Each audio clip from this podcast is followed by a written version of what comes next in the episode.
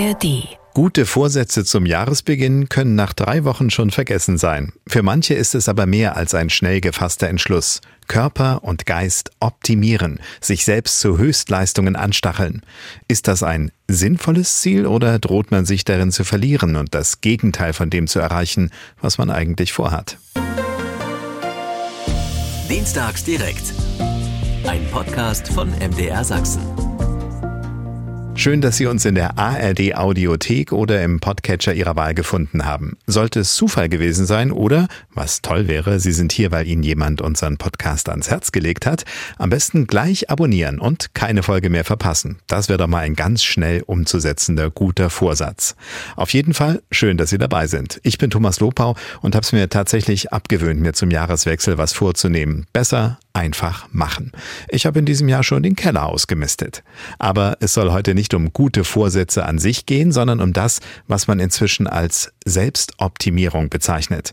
Was da alles dazugehört und wie schlau oder auch nicht so schlau das ist, darüber diskutieren wir heute. Und ich habe auch noch drei Interviews geführt mit dem Berliner Kardiologen Dr. Engin Osmanoglu, der mit seinem Buch 120 Jahre gesund für Aufsehen gesorgt hat.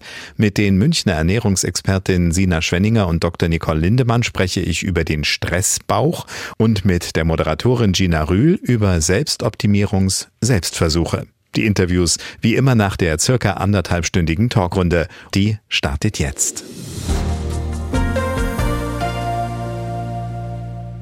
Und ich stelle Ihnen jetzt meine Gäste vor. Das ist zum einen Dr. Simone Koch. Sie ist Medizinerin, Autorin, Speakerin, das heißt, sie spricht vor Menschen und sie ist bei mir im Leipziger Studio. Schönen guten Abend. Hallo, danke, dass ich da sein darf. Wir haben Dr. Judith Werner. Ich merke gerade, alle haben Doktortitel. Ich habe bloß ein Diplom. Hm. Dr. Judith Werner ist Publizistin, Philosophin, Podcasterin und uns zugeschaltet aus Bonn. Hallo. Hallo, schönen guten Abend. Und Dr. Martin Lütz, Autor, Psychiater, Theologe, Kabarettist. Das waren, noch nicht, das waren noch nicht alle, ne? Manfred. Oh, Entschuldigung, ja, äh, sorry. Sehen Sie, so macht man sich Freunde gleich am Anfang der Sendung. Ich wusste, dass das irgendwann passiert. ähm, ja, Dr. Manfred Lütz, er ist ähm, uns zugeschaltet aus Venedig, das ist richtig. Ja, ist richtig. Das muss ich mir aber ich bin eigentlich Bonner, also ich beneide natürlich Frau Werner, dass sie in Bonn sind. Das ist viel schöner. Genau. Aber ich wäre jetzt schon gern auch in Venedig, muss ich sagen. Also so ist Sie können ja Jugendaustausch machen. ja, genau. Jugendaustausch, das ist ein gutes Stichwort, richtig. Äh, ja, und Rheinländer auf, der, auf jeden Fall. Und äh, insofern diese, diese Mischung, über die müssen wir auf jeden Fall auch noch reden, die Sie da in Ihrer Biografie alleine mitbringen, wie die, was die alles miteinander zu tun hat und dass die Bücher, die Sie schreiben, zu Bestsellern werden, hängt ja wahrscheinlich auch ein bisschen mit diesem Blick auf die Welt zusammen dazu kommen wir auf jeden Fall auch.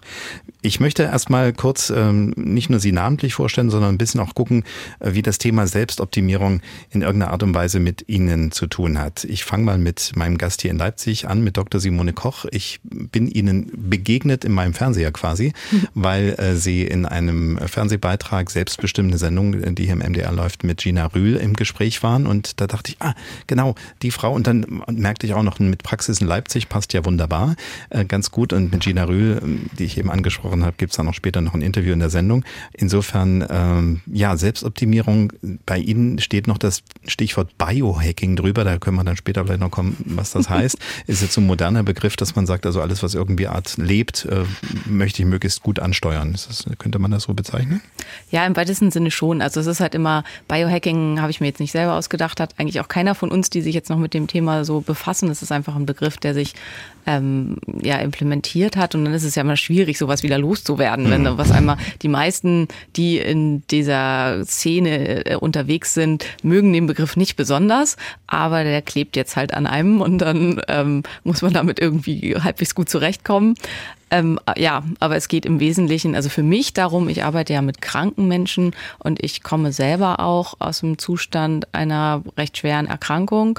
Und ähm, ging es halt beim Thema ähm, Selbstoptimierung eher in Richtung einfach zu wieder zu einem optimalen Zustand zu finden, also zu einem Zustand, für den das Leben für einen selber ähm, schön, lebenswert, energetisch und voller Freude ist. Und mhm. das ist auch das, was ich insgesamt mit diesem Begriff ver ähm, verbinde. Also nicht die maximale Effizienz oder dass man noch das Maximalste irgendwie aus sich rausholt, sondern dass man in einen Zustand kommt, den man für sich selber als lebenswert und schön empfindet. Und das ist auch, also wir haben ja in Leipzig eine Praxis für funktionelle Medizin, wo es eben darum geht zu gucken, wenn jemand Beschwerden hat, wo ist die Ursache der Beschwerden werden und nicht, was sind die Symptome und wie kann ich die behandeln. Also kann, man kann halt bei Kopfschmerzen eine Kopfschmerztablette geben oder man kann versuchen herauszufinden, warum derjenige Kopfschmerzen hat und im allerbesten Fall dafür sorgen, dass er keine Kopfschmerzen mehr hat. Ja. Und das ist das, was funktionelle Medizin tut. Und ähm, ja, das sind auch so die Dinge, die ich eben mit Selbstoptimierung oder auch im weitesten Sinne mit Biohacking verbinde, obwohl ich persönlich den Begriff nicht so gerne mag. Also es geht nicht darum, irgendwie einen Supermenschen äh, aus sich zu machen, sondern eben wieder gut ins Leben zu finden. Wollen Sie darüber sprechen, was das war? Also ein Stichwort zu dieser Krankheit oder ist es etwas, ähm, wo Sie sagen, lieber nicht? Doch, doch, klar. Also ich ähm, hatte, also ich habe zwei Kinder und nach der Geburt meines ersten Sohnes hatte ich eine postpartale Thyroiditis. Jetzt sagen wahrscheinlich alle, hä, was ist hm, das denn? Das heißt, ähm, nach äh, der Geburt meines Sohnes, also postpartal ist nach der Geburt, hatte ich eine Entzündung der Schilddrüse und ähm, die Schilddrüse ist ein sogenanntes Masterorgan, die sich auf alle Funktionen in unserem Körper auswirkt. Und wenn die Schilddrüse nicht mehr richtig funktioniert, kann sich das an allen möglichen Stellen zeigen. Bei mir hat es zu ähm, extremen Schlafstörungen geführt, zu ja, hoher Ängstlichkeit, zu einer erstmal massiven Gewichtsabnahme und dann später zu einer massiven Gewichtszunahme und dann in der Folge nach dieser Phase der sehr, sehr starken Unruhe und ähm, der Schlafstörung und so weiter zu einer Phase von massiver Erschöpfung, also ganz, ganz schwerer Erschöpfung. Ich bin normalerweise ein super energetischer Mensch, der ja immer ganz, ganz viel Energie und Freude an allem hat und das war plötzlich alles weg und war eine sehr, sehr schwere Zeit. Also es war eine Erschöpfung, die so schwer war, dass ich zum Teil nach der Arbeit keine Energie mehr hatte, um meinen Kindern was zu essen zu machen oder so. Und ja, genau ist ja etwas, was wir nach der Corona-Pandemie äh, über dieses Fatigue-Syndrom von ja. vielen kennen. Also es gibt ja unterschiedlichste Ursachen und da bedeutet eben dann, dass man eben auch genau drauf schaut, was brauche ich jetzt an Zutaten, um meinen Körper wieder im Leben so funktionieren zu lassen, wie er ist. Ähm, Dr. Manfred Lütz, Sie, Sie, Sie haben auch einen medizinischen Hintergrund, zum Teil, ne? In der, ja, ja, ich bin ein ganz normaler Arzt. Ich habe genauso Medizin studiert wie Frau Koch. Mhm. Aber eben noch um einiges mehr. Und dieses Thema Selbstoptimierung ist ja etwas, was Sie auch schon seit einer ganzen Weile rumtreibt. Ich habe jetzt nicht Ihre ganze Bücherliste mir ausgedruckt, aber ich weiß, dass das Thema äh, auf jeden Fall Lebenslust, wieder die Diätensadisten, den Gesundheitswahn und den Fitnesskult, da waren Sie der Sache 2002 ja schon mal ziemlich nah, oder? Ja, ja, also äh, Selbstoptimierung treibt mich nicht um, sondern äh, turnt mich ab, äh, um es mal so zu sagen. Das, deswegen also sind Sie finde, dabei, genau. Ich finde Selbstoptimierung Unsinn und, äh, und trete da auch im Kabarett mit auf. Also ähm, ich habe natürlich nichts dagegen, wenn man sich ein bisschen verbessert, ja. Und wenn man äh, sieht, dass man äh, ein bisschen Sport treibt von mir aus und auch äh, darauf achtet, dass man nicht völlig übergewichtig ist. Aber dieses permanente Achten darauf, dass man optimal sein will, dass man energetisch sein will, dass man positiv drauf sein will und so weiter, das führt erstens bei vielen Leuten zu einer furchtbaren Frustration. Das hält man auch auf Dauer gar nicht durch. Und wenn man sich dauernd Ziele setzt, die man nicht erreicht, wird man traurig. Das ist die beste Methode, mit denen auch viele dieser Diätbücher zum Beispiel arbeiten oder dieser Ratgeber. Ähm, da gibt es irgendjemand, jemand, der, äh, der erzählt, was er persönlich erlebt hat und lässt den Leser dann ein bisschen trauriger zurück, weil der Leser natürlich nicht der Autor ist. Und dann kann der gleich den nächsten Ratgeber kaufen. So funktioniert diese ganze Industrie. Wenn da irgendein Diätbuch wirklich gut wäre, dann wäre es das einzige. Okay. Und äh, bei Ihnen ist es so, dass die Bücher dann doch ganz unterschiedliche Dinge machen. Neu das neueste Buch, was noch gar nicht existiert, über das wir aber vielleicht schon reden dürfen, ist äh, der Sinn des Lebens, was erst im März äh, erscheinen wird. Da geht es jetzt eben darum, dass man aber auch einen Sinn im Leben ist doch eigentlich auch eine Art von Selbstoptimierung, oder? Wenn ich einen guten Blick auf die Welt habe und sage, das Leben ist schön, ja, man kann natürlich jetzt mit dem Ausdruck Selbstoptimierung versuchen, alles mit allem zu verbinden. Das, das, können, Theologen, das können Theologen übrigens sehr gut. Das haben wir eben auch gehört. Also opti optimal ist nicht maximal und so, klar. Aber optimal ist auch optimal. Das heißt, das Beste heißt das übersetzt, ja. Mhm. Und ähm, das Beste äh, erreicht man ja nie. Man erreicht immer ein bisschen was Besseres vielleicht. Und das kann man ja mal erreichen. Aber es ist doch auch mal schön, mit dem Schlechteren zufrieden zu sein. Okay. Und äh, das ist ein äh, Erleben, also etwas aus ihrem eigenen Erleben, dass sie sagen, ich hatte Phasen in meinem Leben, wo ich damit zufrieden sein durfte, musste und bin trotzdem ein glücklicher Mensch, weil sie machen einen sehr glücklichen Eindruck, wenn man zum Beispiel das Foto auf unserer Internetseite sieht, dann sieht man erstens, sie lächeln, zweitens, dass sie keinen Fitness-Tracker am Arm haben, sondern eine klassische Armbanduhr. Ja, um Gottes Willen, ja, ganz schrecklich. Ich, hab mal, ich war mal in der Sendung, äh, als ich dieses Buch damals geschrieben habe, da kommt man ja immer in so vielen Sendungen, das hieß äh, Lebenslust und so, und da war dann so die Gegenpartei, das war jemand, der hatte so einen so einen, ähm, Kalorienzähler erfunden, den er immer, wenn er ins Restaurant ging, sich auf den Tisch setzte und der konnte, da gab man einfach die Speisekarte ein und da hatte man sofort die Kalorienzahl, ja. Also, also ich, äh, ich war entsetzt, ja. Der fand das toll, ja. Mir wird ja überhaupt nichts mehr schmecken, wenn ich das nur noch so nach Zahlen äh, äh, einschätze. Und sagen wir mal so, ich äh, bin äh, befreundet mit vielen äh, behinderten Menschen. Ich habe so eine Behindertengruppe gegründet, behinderte und nicht behinderte Jugendliche in Bonn. Äh, Brücke Krücke heißt die, vitale Jugendgruppe. Und da habe ich erlebt, dass Menschen auch mit Defiziten äh, eine enorme Lebensfreude entwickeln können. Und wenn man sozusagen die eigenen Grenzen auch sieht und nicht dauernd über die eigenen Grenzen hinausstrebt und so sein will wie der Nachbar oder wie der, der tolle Buchautor oder irgend so etwas, wenn man mit dem zufrieden ist, was man, was man hat, dann kann man, glaube ich, glücklicher sein. Und noch einmal, ich bin Arzt, ich bin überhaupt nicht dafür, dass man jetzt äh, völlig ungesund lebt. Und dieses Buch, was Sie eben erwähnt haben, Der Sinn des Lebens, das hat ein bisschen damit zu tun, dass ich finde, wir sind im Moment in so vielen Krisensituationen. Die Kirchen zerlegen sich sozusagen selbst. Ähm, die, ähm, die, die Krisen auf der Welt, in der Ukraine, in Israel und so weiter beunruhigen die Menschen. Viele Menschen suchen Orientierung. Und da habe ich versucht, im Grunde über die Kunst, zum Sinn des Lebens äh, zu finden. Das heißt, das ist ein Buch, das, das über die Kunst der Stadt Rom versucht, Menschen, die äh, gerade über Bilder ansprechbar sind, nicht über lange Texte, äh, zum Sinn des Lebens zu führen. Und ich glaube, dass wenn man bestimmte große Kunstwerke sich anschaut, dass man dann den Sinn des Lebens begreifen kann, für sich ganz persönlich. Und nicht den Sinn von Manfred Lütz oder von irgendjemandem anders, sondern seinen eigenen. Sinn des Lebens. Mhm. Den Blick vielleicht auch weiten oder sich mal wieder Zeit lassen, drauf zu schauen. Könnte ja. Mhm. Okay. Äh, dann frage ich noch Dr. Werner. Ähm, Sie sind auf der einen Seite Podcasterin, Sie sind auch Autorin und äh, Sie sind mir dadurch aufgefallen, dass das Buch, was Sie gemeinsam mit Ihrem Partner, dessen Namen ich mir jetzt natürlich nicht im Moment aufgeschrieben habe, aber Sie wissen ihn. Ja, mein äh, Podcast-Partner Franz Himsel. Genau, äh, dass Sie mit ihm zusammen auch ein Buch geschrieben haben, wo es darum geht, also gerade diese guten Vorsätze, die ich am Anfang angesprochen habe, dass man es manchmal vielleicht auch mal einfach einfach äh, drei Grade sein lassen soll und sich da nicht so die Latte zu hochlegen. Heißt das, dass Sie bei Selbstoptimierung auch eher vorsichtig drauf schauen? Ja, absolut. Also ähm, es wurde ja vorhin schon gesagt, wenn man sich allein das Wort ansieht, Selbstoptimierung, da gehen wir davon aus, dass es ein Optimum gibt, dass es ein, ein Maximum gibt, dass es in irgendeiner Form zu erreichen gelten würde. Und ähm, ich glaube, wir alle haben es jetzt gesagt, aber sich verbessern zu wollen, was dazulernen zu wollen, ist natürlich was total Positives. Aber das ist ein gradueller Prozess. Und wenn wir von Selbstoptimierung sprechen, dann geht es immer so um einen Superlativ. So, ich muss das Maximum aus mir herausholen. Das ist ja auch so ein Ausdruck so. Als könnte man so aus sich heraus etwas ziehen, als könnte man an Stellschrauben am eigenen Ich drehen. Und ich finde das ein relativ problematisches Menschenbild, das da dahinter steht, weil wir sagen ja, ähm, mit ausreichend Willem oder wie man äh, gerne auch jetzt neudeutsch immer sagt, mit dem richtigen Mindset könnte man grundsätzlich alles erreichen. Und ähm, was Dr. Lütz schon angesprochen hat, äh, die Frustrationsgefahr ist da einfach sehr, sehr hoch. Und ähm, ja, mir ist auch diese Ökonomisierung, die da so drin steckt, sehr suspekt. Also warum machen wir denn diese Selbstoptimierung? Es hat immer was mit Leistungs- und mit Effizienzsteigerung zu tun. Und auch da muss ich sagen, ich kann das teilweise schon nachvollziehen. Also ich oute mich jetzt auch, ich habe so eine Smartwatch, die mir sagt, ob ich genug Schritte gemacht habe. Also was mhm. ganz fürchterliches. Mich motiviert es durchaus, ähm, mich mehr zu bewegen. Das ist ja auch schön und gut.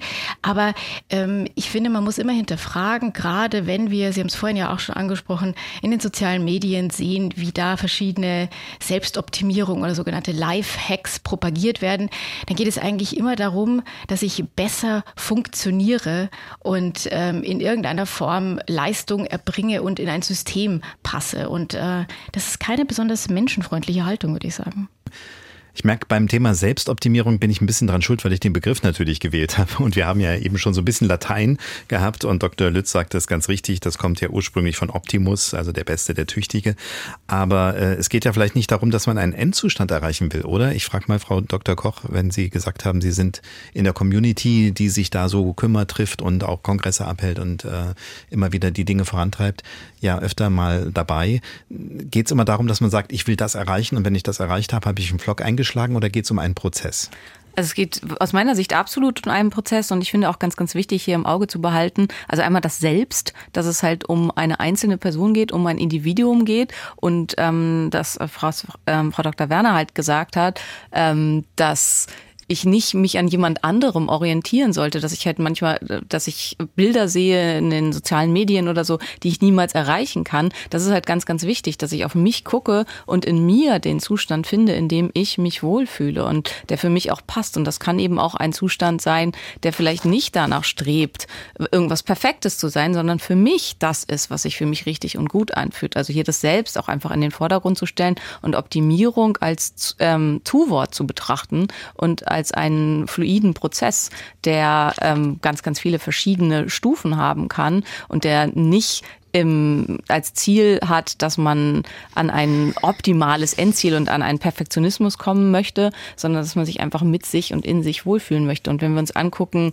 also hier wurde jetzt auch äh, so Langlebigkeit, sowas auch als Begriff geführt, dass die meisten Menschen einfach zum Ende ihres Lebens hin und auch vielleicht schon in ihrem Leben in einem Zustand sind, in dem sie sich überhaupt nicht wohlfühlen und das Leben für sie nur schwer lebenswert ist. Natürlich kann man sich damit abfinden und kann halt sagen, ja, pff, das ist halt jetzt so, aber es ist einfach so, dass für uns die tägliche Rückmeldung ist von Patienten, von Menschen, aber auch ähm, bei mir auf Social Media. Ich mache Social Media und mache da halt sehr viel in der ähm, Patientenbildung und in der, dem Versuch da in der Bildung von Menschen, was ähm, Gesundheit bedeutet und was man auch für sich einfach tun kann, in einem persönlichen und ähm, niederschwelligen Bereich, dass die Rückmeldungen kommen von Leuten, die mit ganz, ganz kleinen Maßnahmen eine massive Verbesserung ihres Lebensgefühls erreichen konnten. Und da sehe ich überhaupt nicht, wo das in irgendeiner Weise problematisch sein sollte. Und den Ansatz, ich muss der Beste, der Tollste, der Großartigste sein, höher, schneller, besser, weiter und immer noch einen drauf, äh, das sehe ich ebenso problematisch. Aber ähm, ich finde, dass hier der Begriff zum Teil etwas sehr negativ belegt wurde, wobei es natürlich auch sehr ankommt, wohin guckt man. Also im Sportbereich ist es nochmal ganz was anderes. Die Biohacking-Szene, die ja am Anfang angesprochen wurde, ist inzwischen sehr, sehr viel einfach im Bereich ähm, Aufmerksamkeit, Achtsamkeit mit sich selbst und vor allen Dingen auch Zwischenmenschliches unterwegs. Und Frau Rühl ähm, war ja auf einem Biohacking-Kongress. Und ähm, also wer sich diesen Beitrag anguckt, kann da eben auch sehen, dass sie enorm überrascht war, dass das überhaupt nicht das war, was sie sich vorgestellt hat unter so einem Kongress. Und wie nett, angenehm und wenig dahin strebend, Effizienz und das Beste, Tollste, Größte zu erreichen, die Menschen auf dieser Veranstaltung waren. Das hat sie im Interview dann auch nochmal bestätigt. Das äh, kann man, wie gesagt, nachher dann hören. Ähm, Frau Dr. Werner, ich äh, glaube, da ist doch ein ganz guter Anknüpfungspunkt. Ne? Also jetzt nicht, dass ich äh, kontroverse Diskussionen nicht mag. Im Gegenteil. Gegenteil. Aber ähm, das Buch Danke nicht gut für reflektierte Gelassenheit, was Sie zusammen mit äh, Franz Himsel geschrieben haben, da geht es ja auch darum, dass man eben genau dieses auf sich ein bisschen gucken und sich nicht von allem treiben lassen, sondern eben so ein bisschen seinen inneren Frieden finden, spielt doch da schon rein.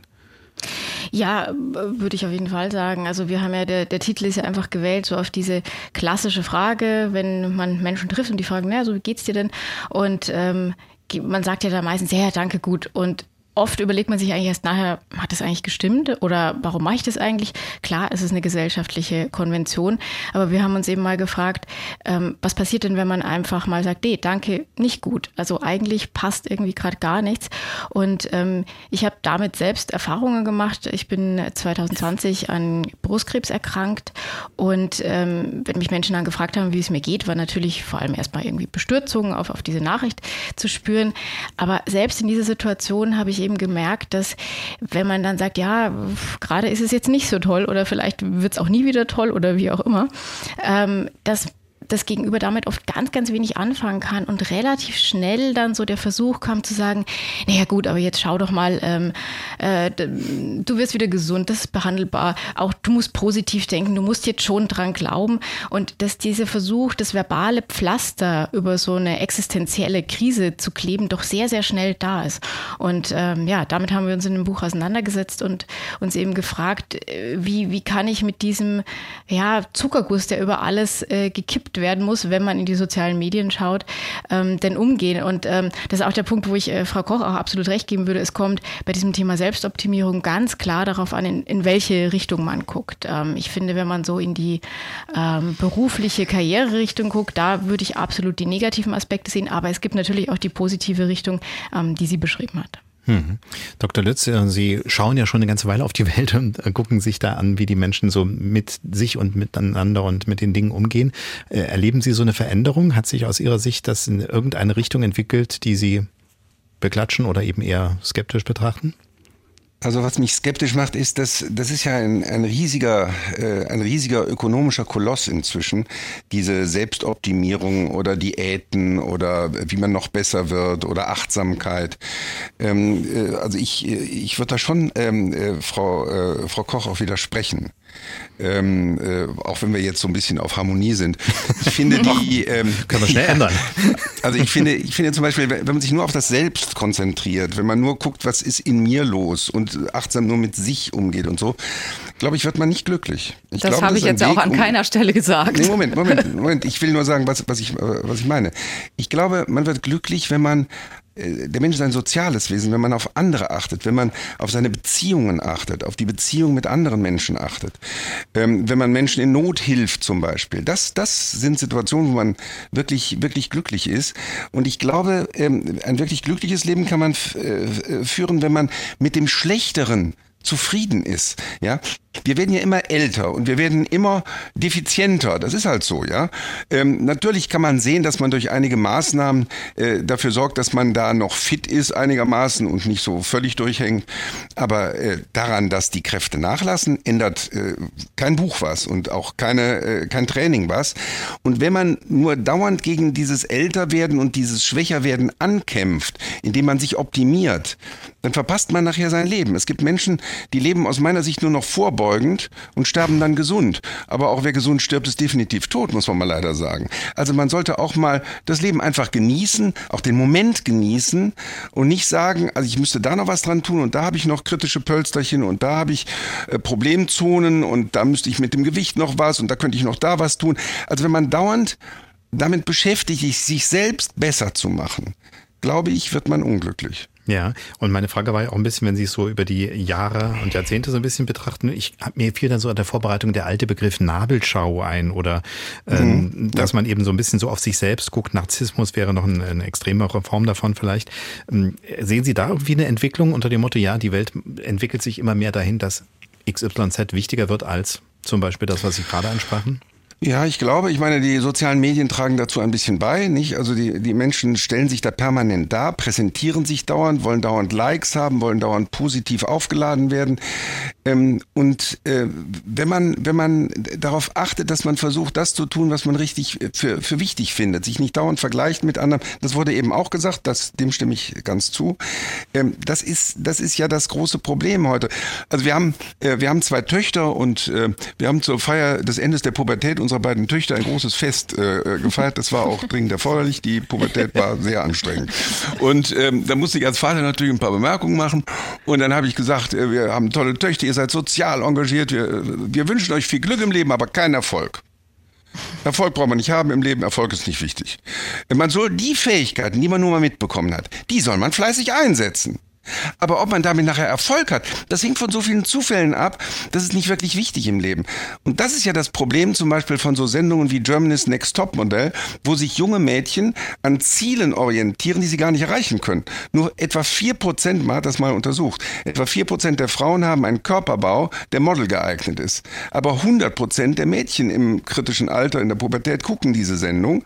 Und es gab eine Studie, dass, äh, die feststellt, dass ein Drittel der, der befragten magersüchtigen Frauen sagt, sagten, die Sendung Germany's Next Topmodel sei entscheidend für ihre Erkrankung. Und das ist jetzt kein, äh, nicht mehr lustig. Also äh, Magersucht ist die tödlichste psychische Erkrankung, die es gibt. Fünf bis zehn Prozent der jungen Frauen sterben. Ähm, und daraufhin hat äh, der Sender damals reagiert mit der Bemerkung, äh, Übergewicht sei ein viel größeres Problem. Also das Problem ist, man, man, man schafft hier Ziele. Man sorgt dafür, dass junge Menschen sich dauernd vergleichen, dauernd mhm. gelobt werden wollen und so weiter. Was äh, die, die Frage, wer bin ich eigentlich, wer will ich eigentlich sein?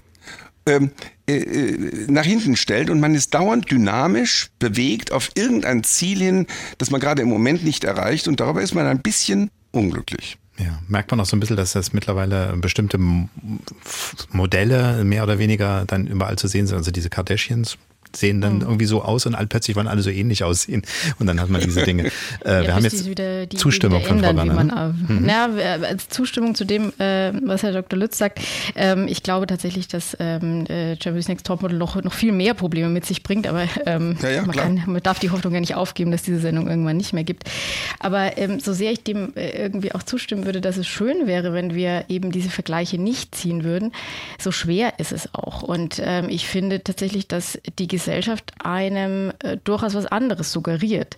Ähm, und sich gegen diesen Druck zur Wehr zu setzen, äh, ist schwierig und ist vor allem schwierig, wenn man es eben auf Menschen, die wie Sie gesagt haben, in der Pubertät sind, die sich gerade erst irgendwie auch ihren Charakter noch äh, bilden, ähm, denen irgendwie die Verantwortung zu übergeben, naja, dann orientier dich eben nicht daran, das ist natürlich sehr kompliziert. Und ich glaube aber, dass sich das auch weit ins Erwachsenenalter noch fortsetzt. Also wenn zum Beispiel ein äh, Finanzminister Christian Lindner sagt, dass es eigentlich nicht wirklich Probleme gibt, sondern dass Probleme nur dornige Chancen sind dann ähm, merkt man, dass äh, diese, diese Idee, man könnte irgendwie alles schaffen, wenn man sich eben nur, wenn man eben nur genug an sich und seiner eigenen Stellschraube und seinem eigenen Wesen arbeiten würde, ähm, dann ist es ja schon ein klarer Aufruf dazu, eines äh, immer noch höher, schneller, weiter Denkens. Und äh, das haben wir halt noch lange nicht überwunden.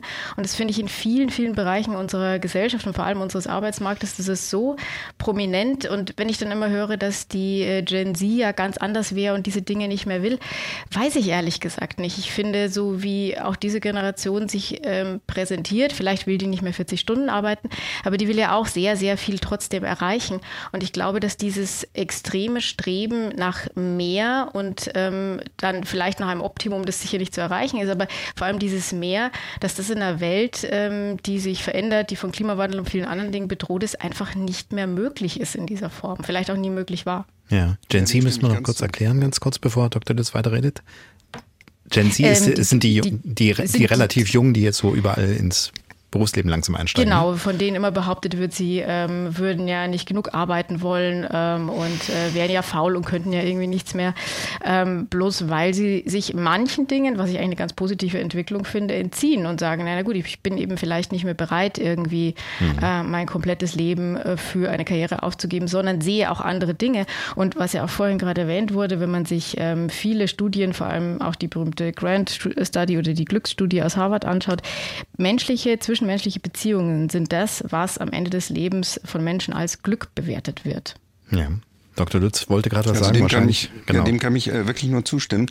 Wo, wobei ich sagen muss, also man muss nicht nur die Situation negativ sehen. Es gibt auch positive Aspekte. Also zum Beispiel habe ich erlebt bei meinen Assistenzärzten, dass inzwischen ähm, freie Zeit wertvoller ist als mehr Geld.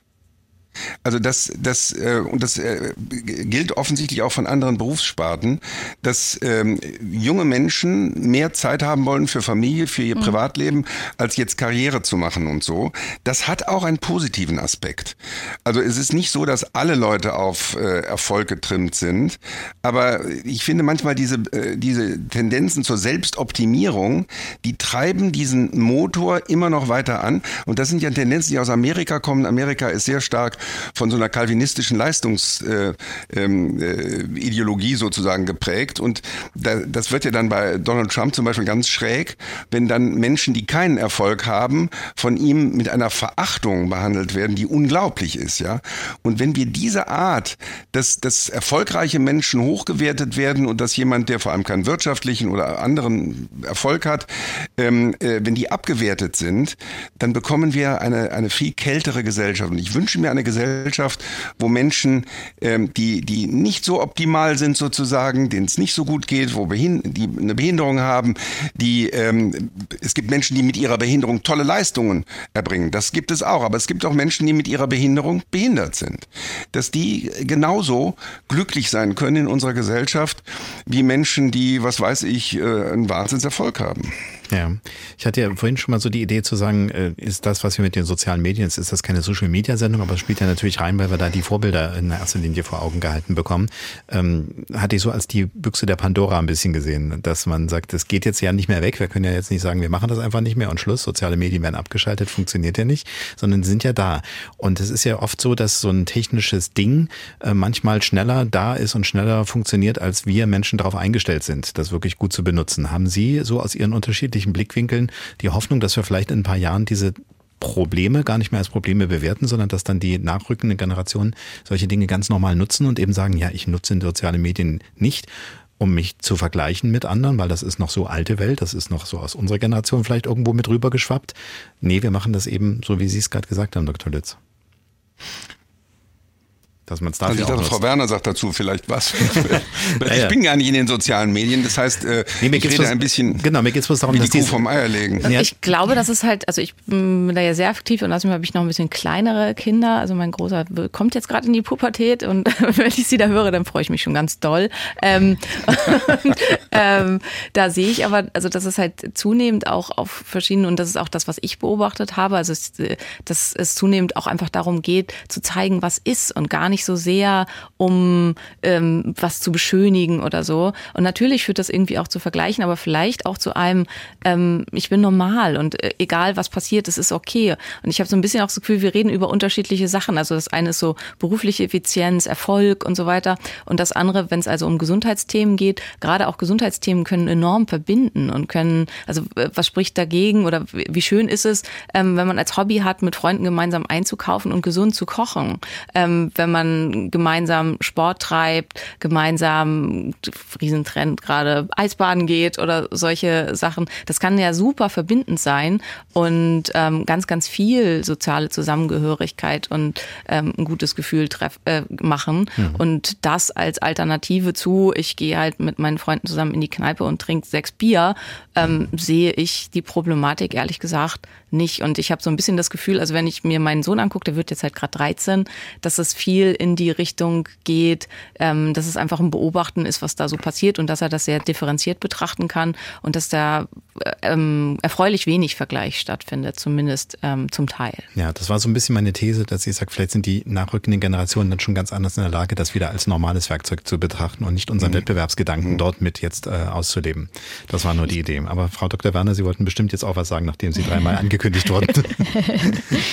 naja, ich glaube, äh, es macht also es wäre auch falsch, soziale Medien grundsätzlich mhm. oder äh, aufgrund dieser Sache irgendwie zu verteufeln. Ich meine, es ist letzten Endes ist es eine Plattform und ähm, das Thema des Vergleichens gab es früher in der Schulklasse, ähm, weil soziale Medien, als ich in der Schule war, gab es noch nicht. Ähm, äh, gab es da schon und ähm, die sozialen Medien haben das eben auf einen globalen und größeren Level gezogen. Und natürlich bringt es wiederum eigene Probleme mit sich. Aber ich glaube auch, dass es ähm, in positiver Weise genutzt werden kann. Und äh, ich habe schon auch noch die Hoffnung, dass die, ja, die Medienkompetenz tatsächlich bei äh, denjenigen, die damit komplett aufgewachsen sind, auch zunehmen wird und ähm, wir da eine positive Entwicklung sehen. Also ich glaube ehrlich gesagt auch, dass am Anfang solche neuen Phänomene natürlich, äh, dass man die Gefahren sieht. Und die sind auch da und man hat auch keine Methoden dagegen. Äh, aber ich glaube, dass auf Dauer das sich auch einpendeln wird. Es gibt ja zum Beispiel eine Geschichte, diese, dieser enorme Hass, den es in den sozialen Medien gibt. Der liegt ja daran, dass wir in den sozialen Medien noch überhaupt keine sozusagen ähm, kulturellen Üblichkeiten haben. Also wenn wir direkt Menschen begegnen, die wir sehen, dann, äh, dann reden wir nicht so hasserfüllt. Dann haben wir vielleicht Hass, aber wir reden nicht so. Wir haben Höflichkeitsformen. Und diese ganzen Höflichkeitsformen, die wir über äh, Jahrhunderte gelernt haben, die sind in den sozialen Medien einfach nicht da. Da kommt sozusagen der blanke Hass direkt. Und meine Hoffnung ist einfach, dass es sich, äh, dass sozusagen Zivilisationsüblichkeiten sich auch da mit der Zeit äh, einbürgern, dass man sich es dann nicht mehr leisten kann, so einfach ungebremst, hm. hasserfüllt zu schreiben. Unter dem Motto, sowas macht man nicht und dann macht man es auch nicht. Ja. Mhm, okay, ja, stimmt. Also Sie und ich sind bestimmt noch Menschen, die ihre SMS immer mit viele Grüße und Namen unterschreiben, oder? richtig. Genau. Fühle ich mich auch mal ganz, höflich ganz, halt. ganz oldschool höflich, richtig. Aber ist, äh, wo man die sagen, hä, braucht man doch gar nicht, wahrscheinlich. Ja, ja. Aber so entwickeln sich die Dinge und wie gesagt, ja, und ein bisschen so mit dem vielleicht positiven Hoffnung, dass man der Gen Z, der, der neuen Generation vielleicht auch unterstellen, dass die nicht alles, was geht, dann nutzen, sondern eben die Sachen auch für vernünftige Miteinander ähm, organisieren. Dann geht's jetzt weiter hier bei Dienstags direkt, unsere Gesprächssendung von MDR Sachsen.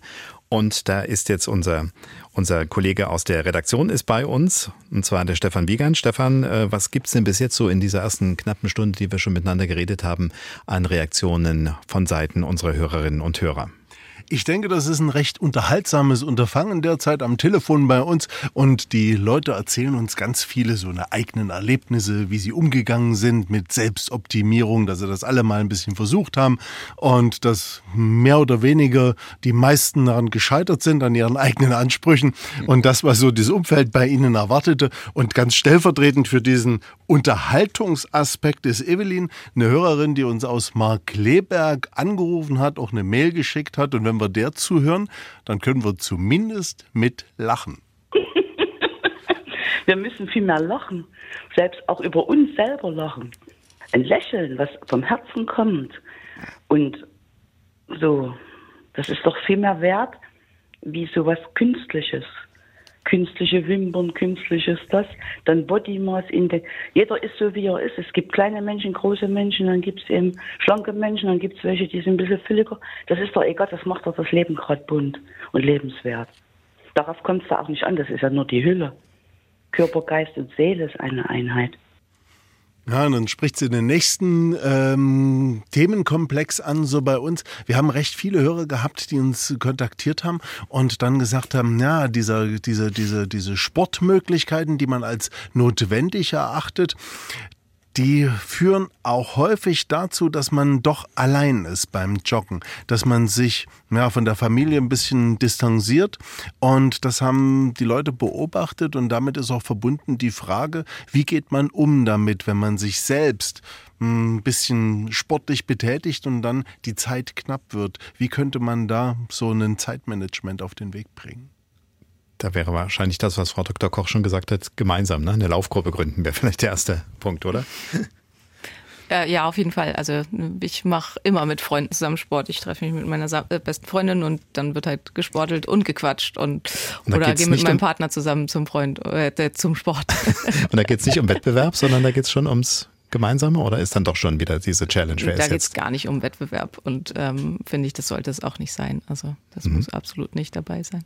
Okay. Aber es gibt natürlich tatsächlich das Problem, äh, das habe ich bei Paartherapie nicht selten erlebt, dass einer von beiden ähm, äh, intensiv äh, Sport macht, ins Fitnessstudio geht, sich selbst optimiert und dadurch die Partnerschaft nachher tatsächlich, das ist ja, glaube ich, die Frage. Mhm ähm, die Partnerschaft nachher in die Krise kommt, weil derjenige sich dauernd mit sich selbst beschäftigt und mit seinem eigenen Gewicht und mit seiner Schönheit und gar nicht mehr merkt, dass, dass die Partnerschaft äh, eigentlich äh, baden geht.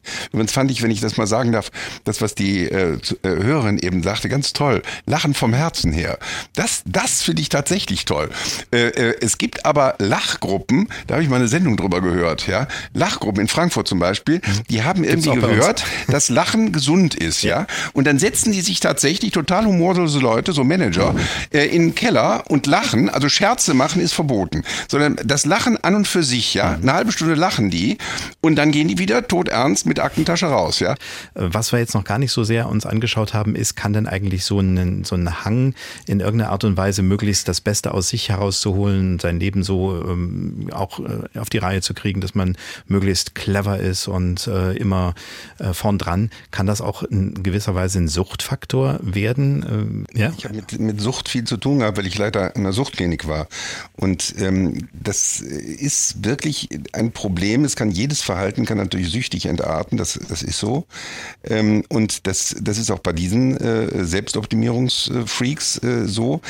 Ähm, und es sind eigentlich die Kriterien, die auch bei der Alkoholsucht wichtig sind. Das heißt, wenn man, äh, da sagt man immer Firma, Frauen, Führerschein, wenn man äh, vor lauter Selbstoptimierung äh, nicht mehr genügend im Beruf tun kann, wenn man in der, in der Partnerschaft äh, nicht mehr funktioniert, weil man sich nur noch darauf konzentriert. Das Thema hatten wir ja äh, eben. Und wenn man, äh, wenn man sogar, was weiß ich, äh, ähm, äh, den Führerschein verliert und, äh, und Leute gefährdet. Also wenn tatsächlich die, Sozi die sozialen Probleme äh, unübersich, äh, unübersehbar werden und, ähm, äh, und dieses, dieses Verhalten trotzdem sich immer weiter steigert, immer mehr desselben, wie Frau Koch das eben sagte, äh, passiert von dem, was nicht funktioniert, dann ist das, äh, kann das äh, auch äh, eine Sucht machen. Hm. Okay, äh, ich bleibe gleich nochmal bei Ihnen, äh, Dr. Lütz, weil Sie sagten ja eben, als Leiter einer Suchtlinie, das ist ja Psychiaterleben, aber Sie haben auch noch das Theologenleben, da spielt ja Fasten auch eine Rolle. Haben Sie irgendwie mal in diesem Bereich gesagt, ich äh, habe das jetzt über meinen Glauben mit übernommen, dass ich das ausprobiere? Ist das Teil Ihres Lebens, so eine Fastenzeit einzuhalten? Also die Fastenzeit ist schon etwas etwas Wichtiges, dass man mal nicht so in dem normalen Trott ist, sondern dass man auch mal äh, auf etwas verzichtet. Und der Sinn der Fastenzeit, das wissen viele Leute nicht, die keine Christen sind, der Sinn der, der Fastenzeit ist ja der Osterbraten. Also äh, äh, ja, das heißt, dass man sich sozusagen vorbereitet, indem man Verzicht übt über äh, die Fastenzeit, über die 40 Tage, um dann richtig so eine Festfreude zu entwickeln. Ja, ähm, äh, das heißt, äh, auch Karneval ist ja am Beginn der Fastenzeit und Ostern ist danach. Das heißt, wenn das Leben dauernd so vor sich hin plätschert, wenn man dauernd bestes Essen, bestes äh, Trinken hat, wenn man dauernd in der Wohlfühlatmosphäre ist, dann wird das Leben auf Dauer auch langweilig. Und äh, solche äh, und die Fastenzeit hat eben etwas, was das Leben farbiger macht, intensiver macht.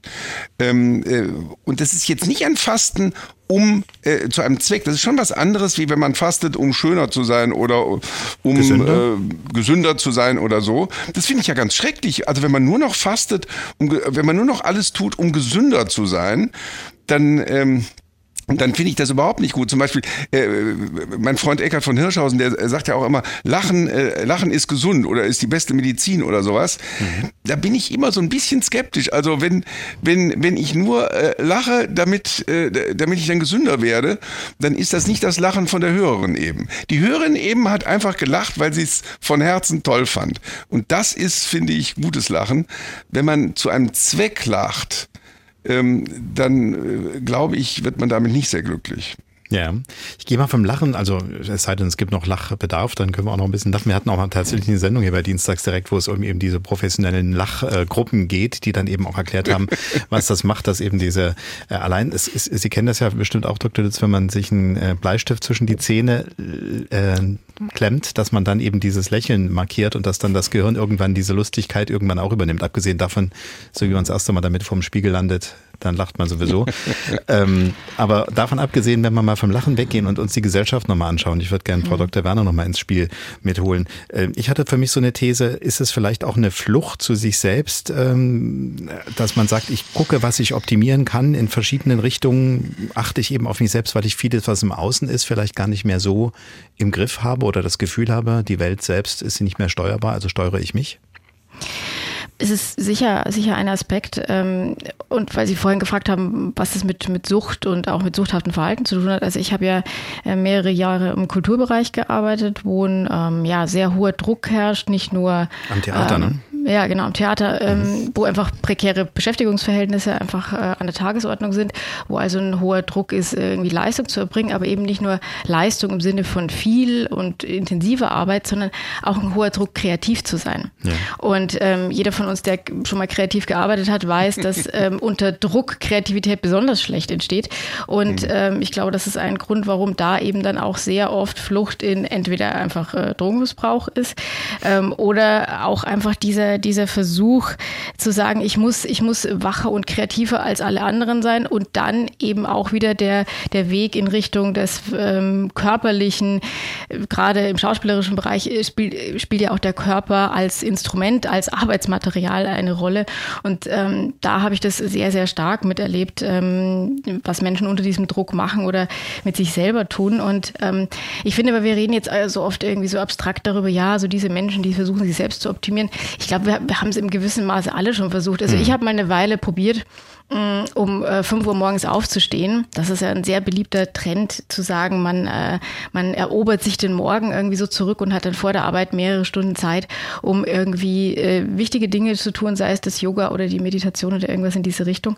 Und ähm, ich habe das tatsächlich eine Weile versucht, um herauszufinden, ob ich, ob ich damit weiterkomme. Und ich bin zwar ein Frühaufsteher, aber letzten Endes, äh, am Ende des Tages kann man das alles nur so eine gewisse Zeit machen und bricht dann früher oder später wieder ein und gelangt dann genau an diesen Frustrationspunkt, ähm, den wir vorhin erwähnt haben.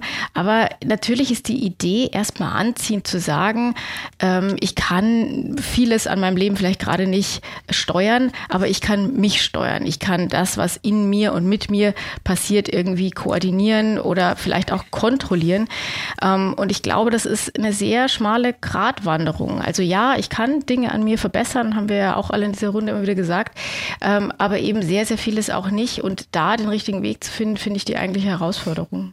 Ja, und das wird nicht unbedingt leichter wahrscheinlich, so wie sich die Umgebungsfaktoren verändern.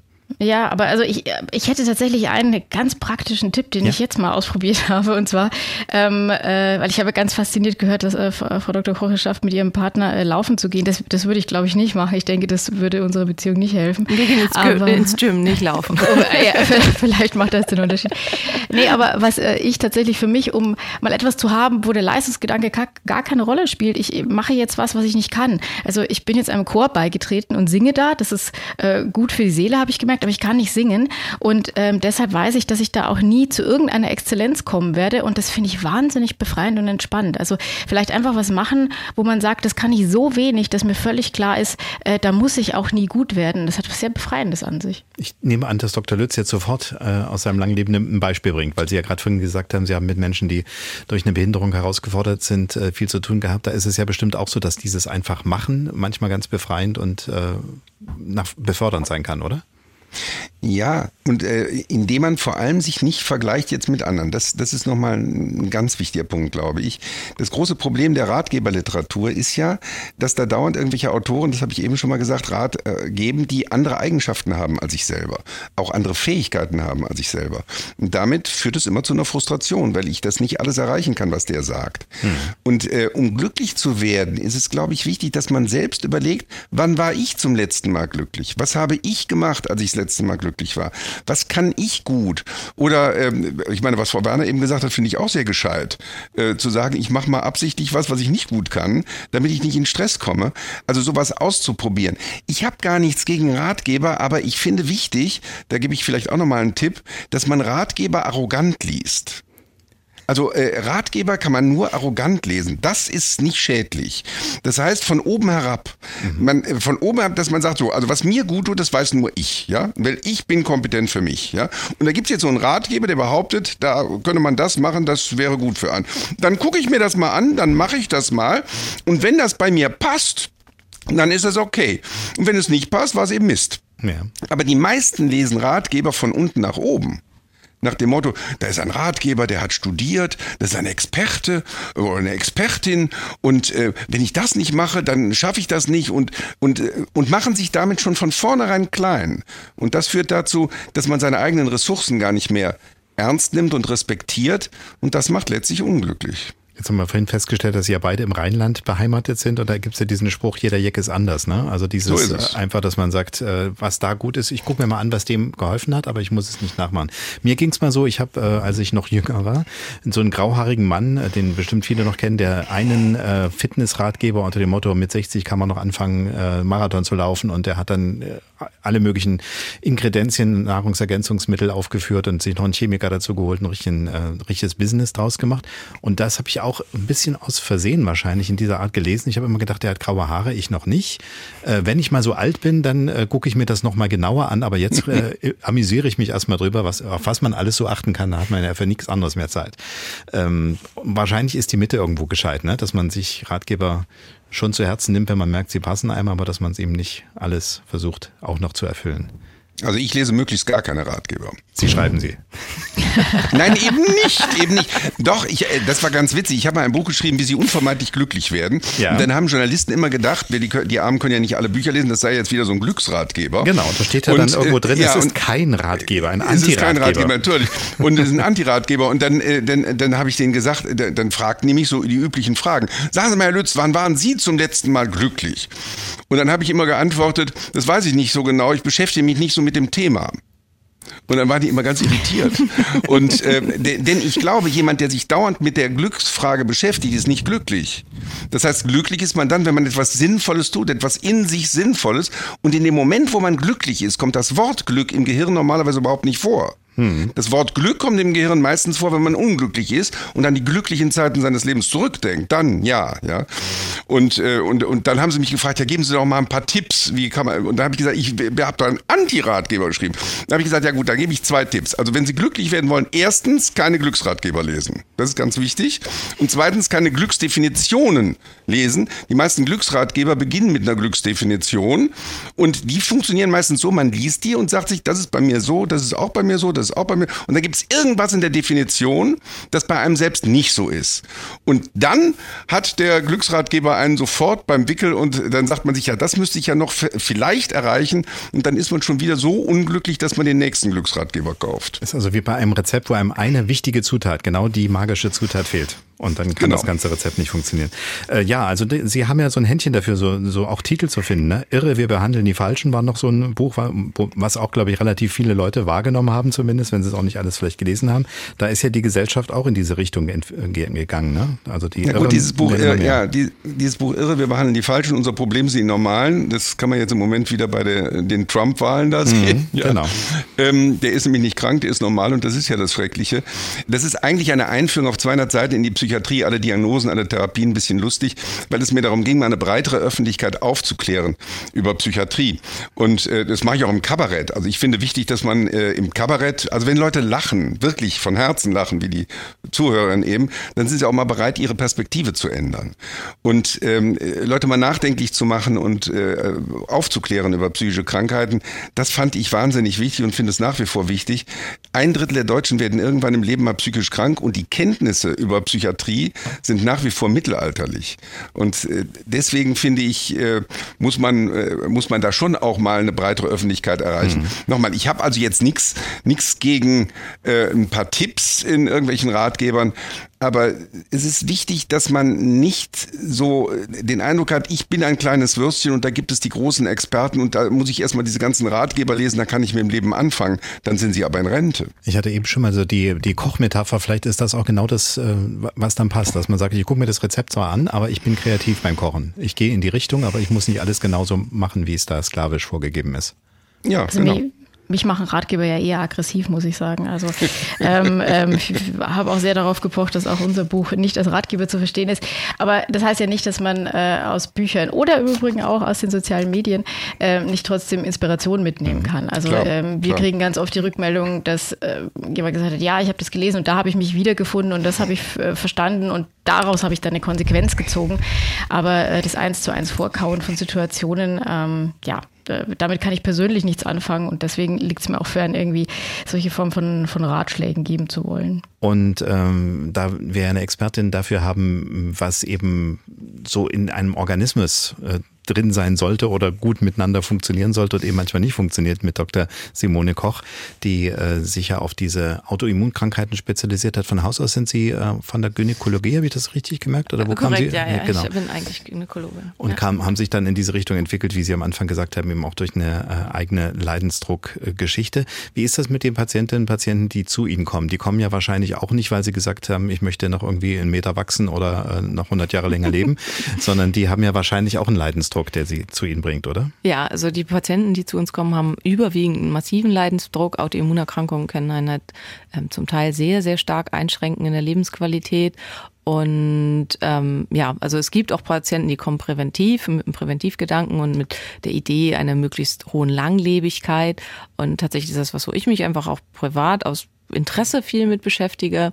Ähm, aber der Leidensdruck der Patienten ist sehr, sehr hoch. Und da ist dann auch, also wenn ich halt jemanden habe, also psychische Erkrankungen wurden hier ja angesprochen und das ist wirklich halt einfach ein Riesenthema. Und das kann aber auch eine körperliche Ursache haben. Und wenn ich eine Patientin habe, die seit 20 Jahren eine therapierefraktäre Depression hat, das heißt, alles, was sie an Medikamenten bekommen hat, alles, was sie an Therapien bekommen hat, hat ihr nicht geholfen. Und ich stelle bei dieser Patientin fest, sie hat multiple Nahrungsmittelallergien und sie hat eine unerkannte Zöliakie. Also eine Zöliakie ist eine Autoimmunerkrankung, ähm, die auf Gluten passiert. Die habe ich auch.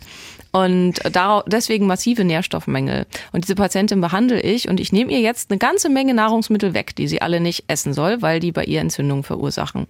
Ähm, dann ist das natürlich eine massive Einschränkung, wo man sagt, ja, das ist ja ähm, lustfeindlich, aber die Patientin kann wieder arbeiten und ist depressionsfrei. Und für die Patientin ist natürlich dieses Wegnehmen von Nahrungsmitteln und äh, die, quasi diese Lustfeindlichkeit, die ihr Leben jetzt hat, ist ihr das absolut wert dafür, dass sie sich wohlfühlt. Und das ist das, was ich am Anfang meinte. Man muss es einfach super individuell betrachten, was ja mhm. eben in dem Gespräch schon ganz viel gesagt wurde. Den Menschen als über einen Kamm zu scheren und als Mittelwert zu betrachten und zu sagen, das ist für jeden gut und das muss jeder machen, das ist halt super problematisch.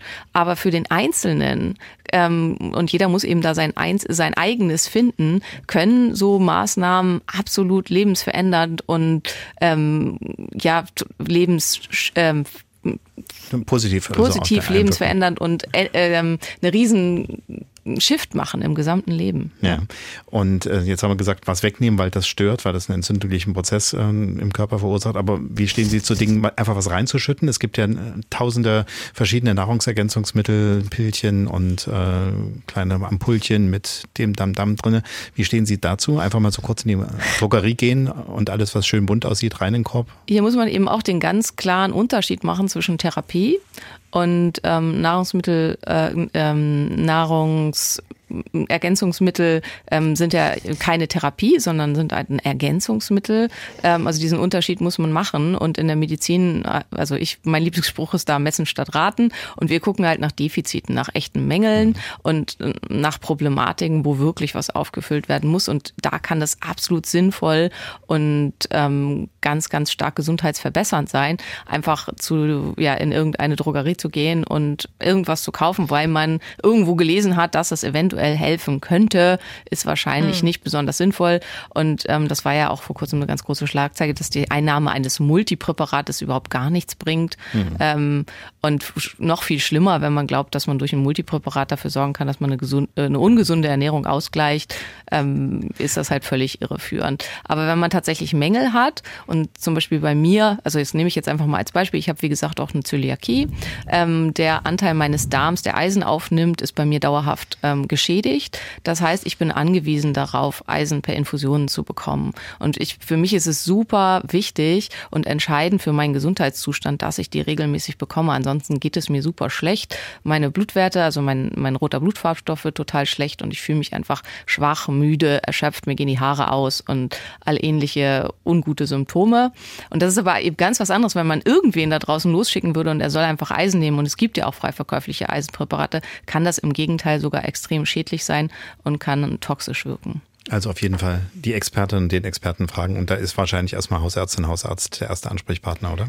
Hm, die tun sich da oft schwer mit, aber optimalerweise sollte da irgendwie ein Experte mit dran sein. Es gibt natürlich auch ein paar Sachen, die sind nicht schlimm. Also die machen auf jeden Fall nichts kaputt und die kann jeder nehmen. Und es gibt dann ein paar Sachen, wo auch fast jeder im Mangel ist, die dann sinnvoll sein können. Aber grundsätzlich macht es also absolut Sinn, mal Vitamin D im Winter wäre sowas wahrscheinlich. Eventuell. Wo relativ ja. wenig passiert. Okay. Gut. Äh, Dr. Lütz, schart mit den Hufen oder ist es nur der frische Wind in Venedig, der. Nein, nein, nein. Also ich, äh, ich stimme dem ganz zu, was ich jetzt eben gehört habe. Das, äh, das kann ich nur unterstreichen. Ähm, äh, das ist ja ähm, rätselhaft. Ich würde jetzt die Hausärzte schon in Schutz nehmen. Also wir haben ja eigentlich alle im Medizinstudium schon gelernt, vor, vor zig Jahren, dass diese ganzen äh, Nahrungsergänzungsmittel äh, nichts bringen. Äh, es sei denn, wie gerade gesagt worden ist, es gibt tatsächlich ein Defizit, was man auffüllen muss. Ja, aber das sind dann in der Regel nicht Nahrungsergänzungsmittel, sondern es sind dann tatsächlich Präparate, die therapeutisch eingesetzt werden.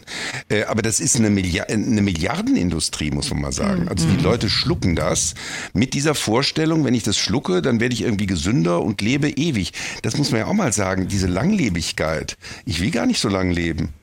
Also die Leute wollen Aber sie wollen sicher auch gesund leben. Das ist ja eher das. Also nicht Langlebigkeit, sondern Gesundheitsspanne. Ja, nee, aber ich weiß ja schon, ja, aber ich weiß von, von, ich weiß jetzt schon, dass ich nicht immer gesund leben äh, sein werde. Und äh, das kann passieren, dass ich vielleicht prophylaktisch ein bisschen was tue, da halt, habe ich gar nichts gegen. Aber wenn ich das eben übertreibe, dann laufe ich prophylaktisch nachher mit hängender Zunge äh, durch die Wälder. Und wenn ich die Zeit zusammenrechne, die ich mit hängender Zunge durch die Wälder gelaufen bin, dann äh, werde ich genau so viel älter, möglicherweise möglicherweise mit Demenz im Altenheim. Das will ich auch nicht. Dann, äh, dann setze ich mich lieber hin und in der Zeit, wo ich da mit hängender Zunge durch die Wälder renne, äh, esse ich mal lecker zum Beispiel. Wenn ich, wenn ich so, wenn ich so rede übrigens, das wirkt fast blasphemisch, gotteslästerlich. Mhm. Weil, weil Aber als Theologe ja, dürfen Sie es, ja. Ja, ja, nee.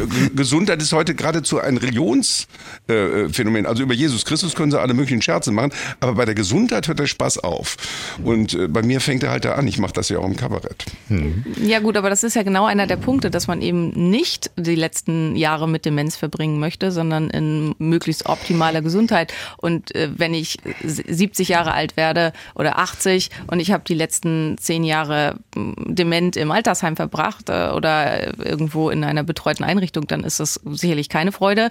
Und wenn Aber Sie können die Demenz nicht verhindern, das muss man mal klar sagen. Alle, alle Vorstellungen, man könne die Demenz hinauszögern, sind ja unseriös. Das heißt, man, man kann natürlich durch bestimmte Präparate bei einer beginnenden Demenz ähm, die Entwicklung verlangsamen. Das ist wissenschaftlich gesichert.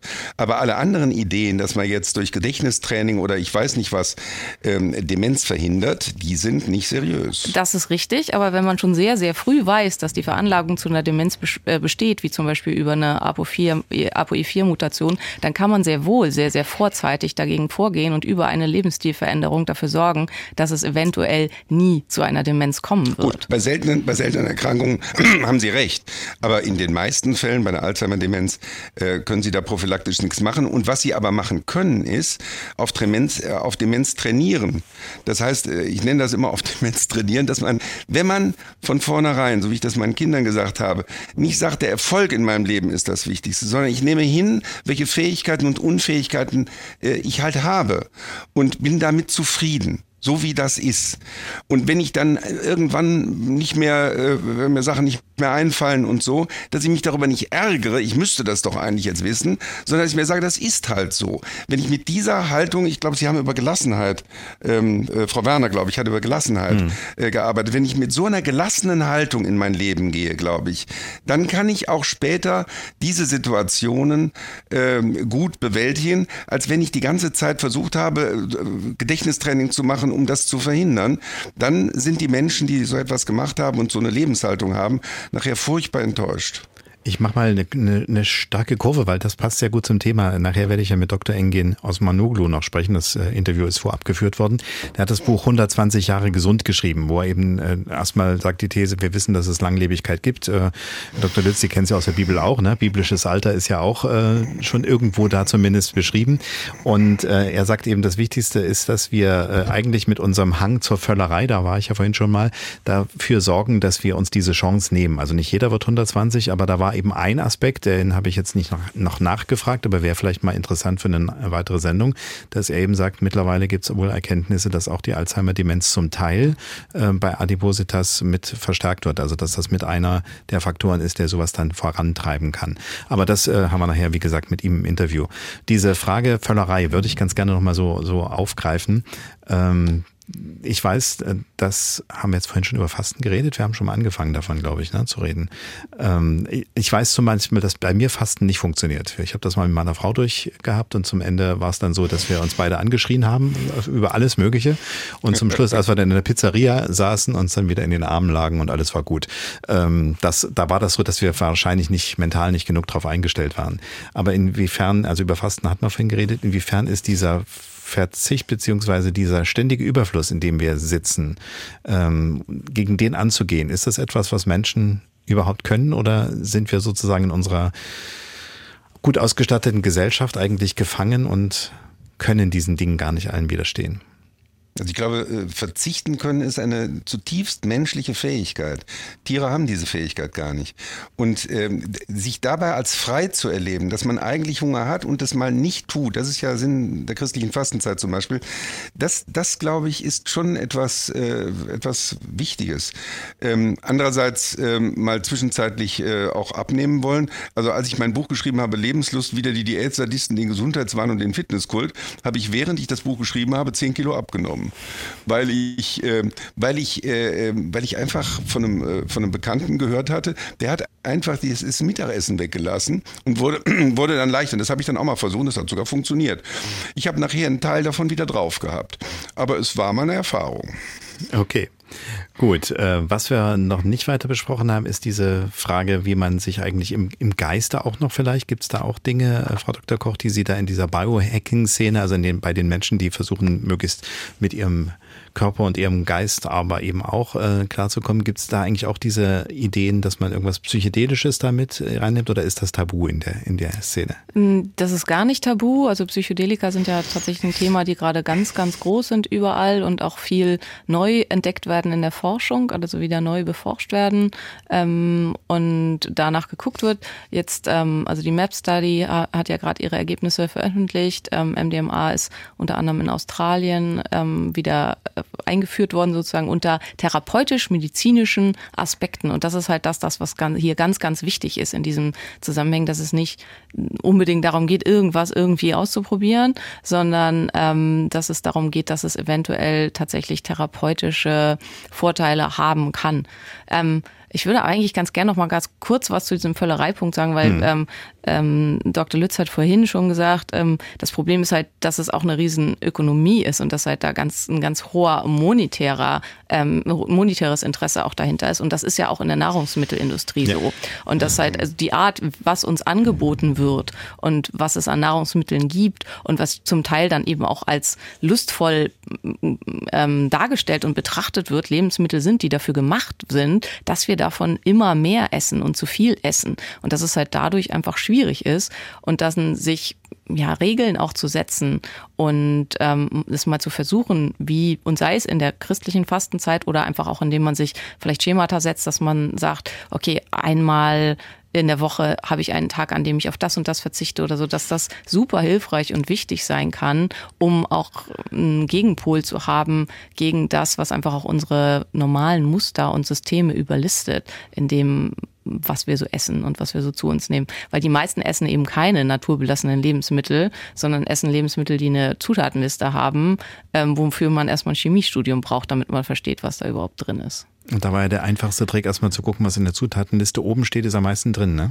Das stimmt, ja, aber manchmal ist auch was unten drin ist problematisch. Also vor allem, wenn die Zutatenliste 30 ähm, verschiedene Worte hat, von der man drei Viertel, von denen man drei Viertel nicht versteht. Ja. Wobei ich bei Psychedelika nochmal sagen würde, ich würde da sehr vorwarnen, grundsätzlich nicht? Äh, äh, Frau Koch hat eben gesagt, äh, wenn es therapeutisch ist, aber therapeutisch heißt, da ist eine Diagnose. Ja, absolut. Also da ist jemand Klar. krank. Ja, ja. Und wenn jemand krank ist, dann können auch Psychedelika vielleicht mal versucht werden. Aber äh, der leichtfertige Umgang damit, davor kann ich nur warnen. Also wenn man seine Psyche manipuliert dauernd, das ist übrigens bei Cannabis schon ein Problem. Ja, Cannabis nimmt man ja nicht, weil es gut schmeckt, sondern wegen der Bewusstseinsveränderung. Und wenn man Alkohol trinkt, um eine Bewusstseinsveränderung zu erreichen, ist man schon knapp vor der Sucht. Das das heißt, ähm, wenn wir mit dem Bewusstsein, was wir nun mal haben, nicht zufrieden sind, dann kann das ein Problem werden. Also ich merke so bei diesem Austausch der medizinischen Experten, da fühle ich mich fast schon wieder in meine Therapiephase zurückversetzt, muss ich sagen.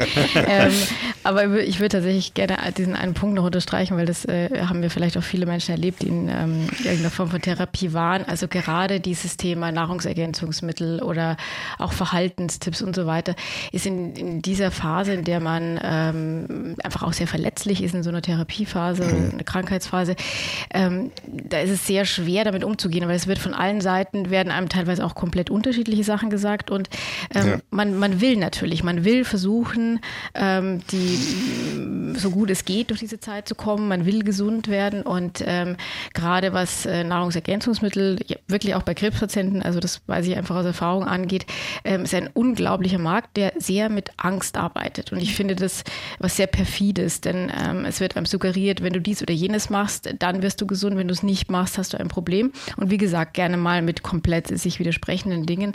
Und ähm, da muss ich, glaube ich, äh, eine Lanze für die Hausärzte brechen. Also nicht nur, weil mein Partner einer ist, aber es ist wirklich sehr viel medizinisches Personal auch nötig, um gegen all das, was man so liest und hört, wirklich gegenzuarbeiten oder auch, was sich Patienten auch untereinander erzählen.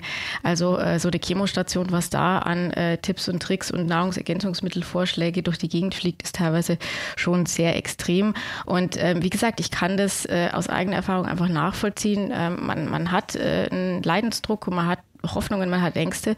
Und äh, das ist natürlich wunderbar, um dann äh, ja, daraus Kapital zu schlagen.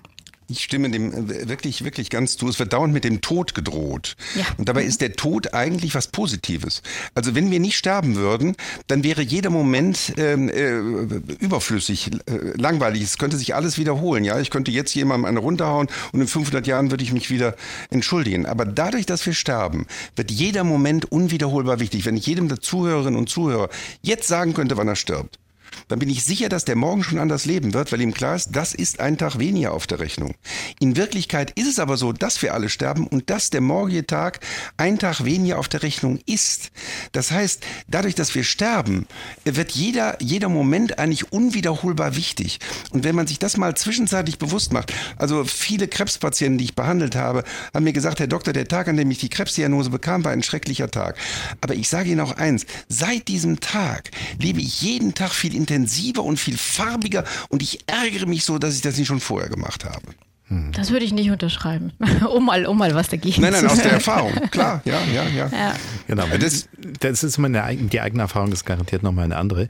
Äh, apropos eigene Erfahrungen. Ich würde ganz gerne mal ein paar eigene Erfahrungen noch abfragen, die uns jetzt vielleicht, wir haben ja nun wirklich viel diskutiert äh, und, und äh, haben sicherlich sehr viele zugehört und haben vielleicht auch ein paar eigene Anregungen mitgebracht. Deswegen frage ich mal Stefan Wiegand aus der Dienstagsdirektredaktion. Was war denn zuletzt so Thema am Telefon oder per Mail?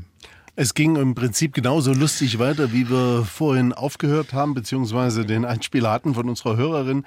Ähm, trotzdem zieht Frank, ich glaube aus Lommatsch, eine recht ernüchternde Bilanz. Optimierung ist nichts. Man kann nicht alles machen und haben und sich vergleichen. Ja, die Leute glauben alles, aber das ist schade. Und die jungen Leute haben die Erfahrung nicht. Die wollen dann so aussehen wie die. Auf den Hochglanzplakaten muss ich da noch anfügen. Ähm, Gibt es einen Grund dafür, dass wir alle aussehen wollen wie auf Hochglanzplakaten?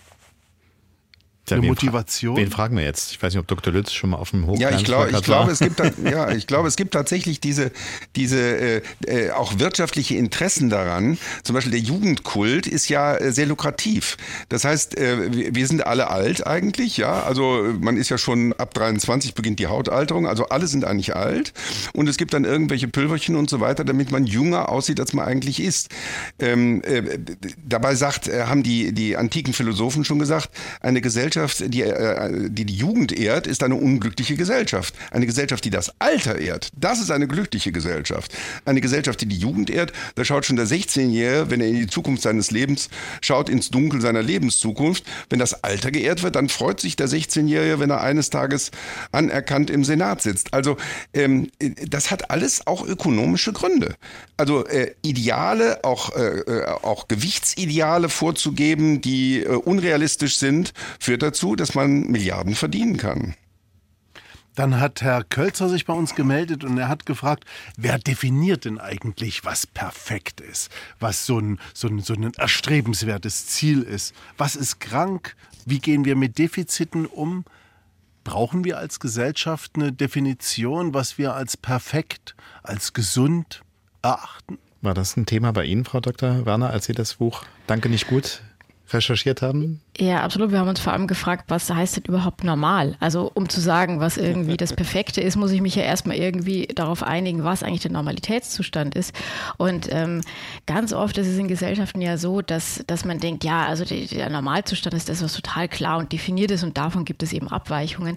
Aber ähm, selbst Foucault wusste schon, dass ähm, Normalität und gesellschaftlicher Konsens entsteht nun mal im Diskurs. Also das wird immer wieder neu ausgehandelt und danach richtet sich das, was wir als Normalität definieren und ähm, was äh, in dem Gesundheitsbereich als äh, Normalität gilt, aber das wissen die Mediziner hier wahrscheinlich besser, hat auch sehr viel äh, mit Krankenkassen zu tun.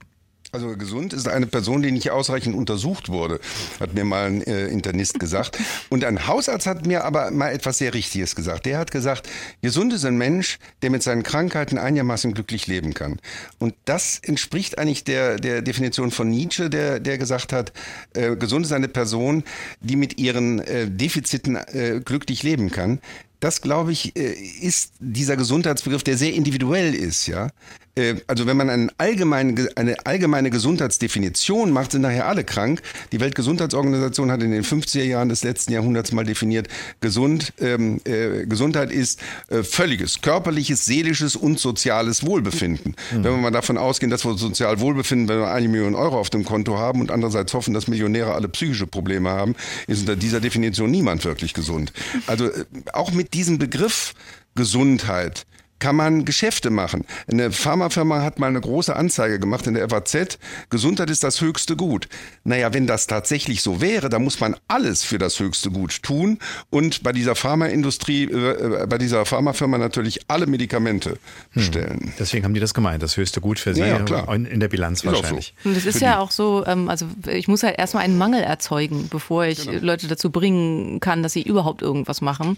Und äh, indem ich Mängel erzeuge, ähm, kann ich dann auch fast alles verkaufen. Und das ist sicherlich was, was da eine ganz, großen, ähm, ganz große Rolle dahinter spielt. Aber auf der anderen Seite sehen wir auch überall Vorbilder und Dinge, die gar nicht unbedingt der Echtheit entsprechen. Mhm. Und in dem überall nur junge und äh, Hochglanzmenschen zu sehen sind, ist es halt auch schwierig, eine Idee dafür zu bekommen. Wie sieht denn überhaupt eine Frau aus, die zwei Kinder gekriegt hat und einmal davon und oder vielleicht sogar eine Frau, die drei Kinder hat und einmal davon Zwillinge? Wie sieht so ein Körper aus? Und weil wir das nie mehr zu Gesicht bekommen, haben wir halt auch keine Idee davon, davon, was eigentlich das in Anführungsstrichen Normale wäre und streben dann was an, was mhm. total unrealistisch ist. Habe ich noch so ein schönes neues Wort. Body Positivity ist ja dieses äh, sozusagen die Gegenbewegung zu diesen Hochglanz äh, falschen Vorbildern.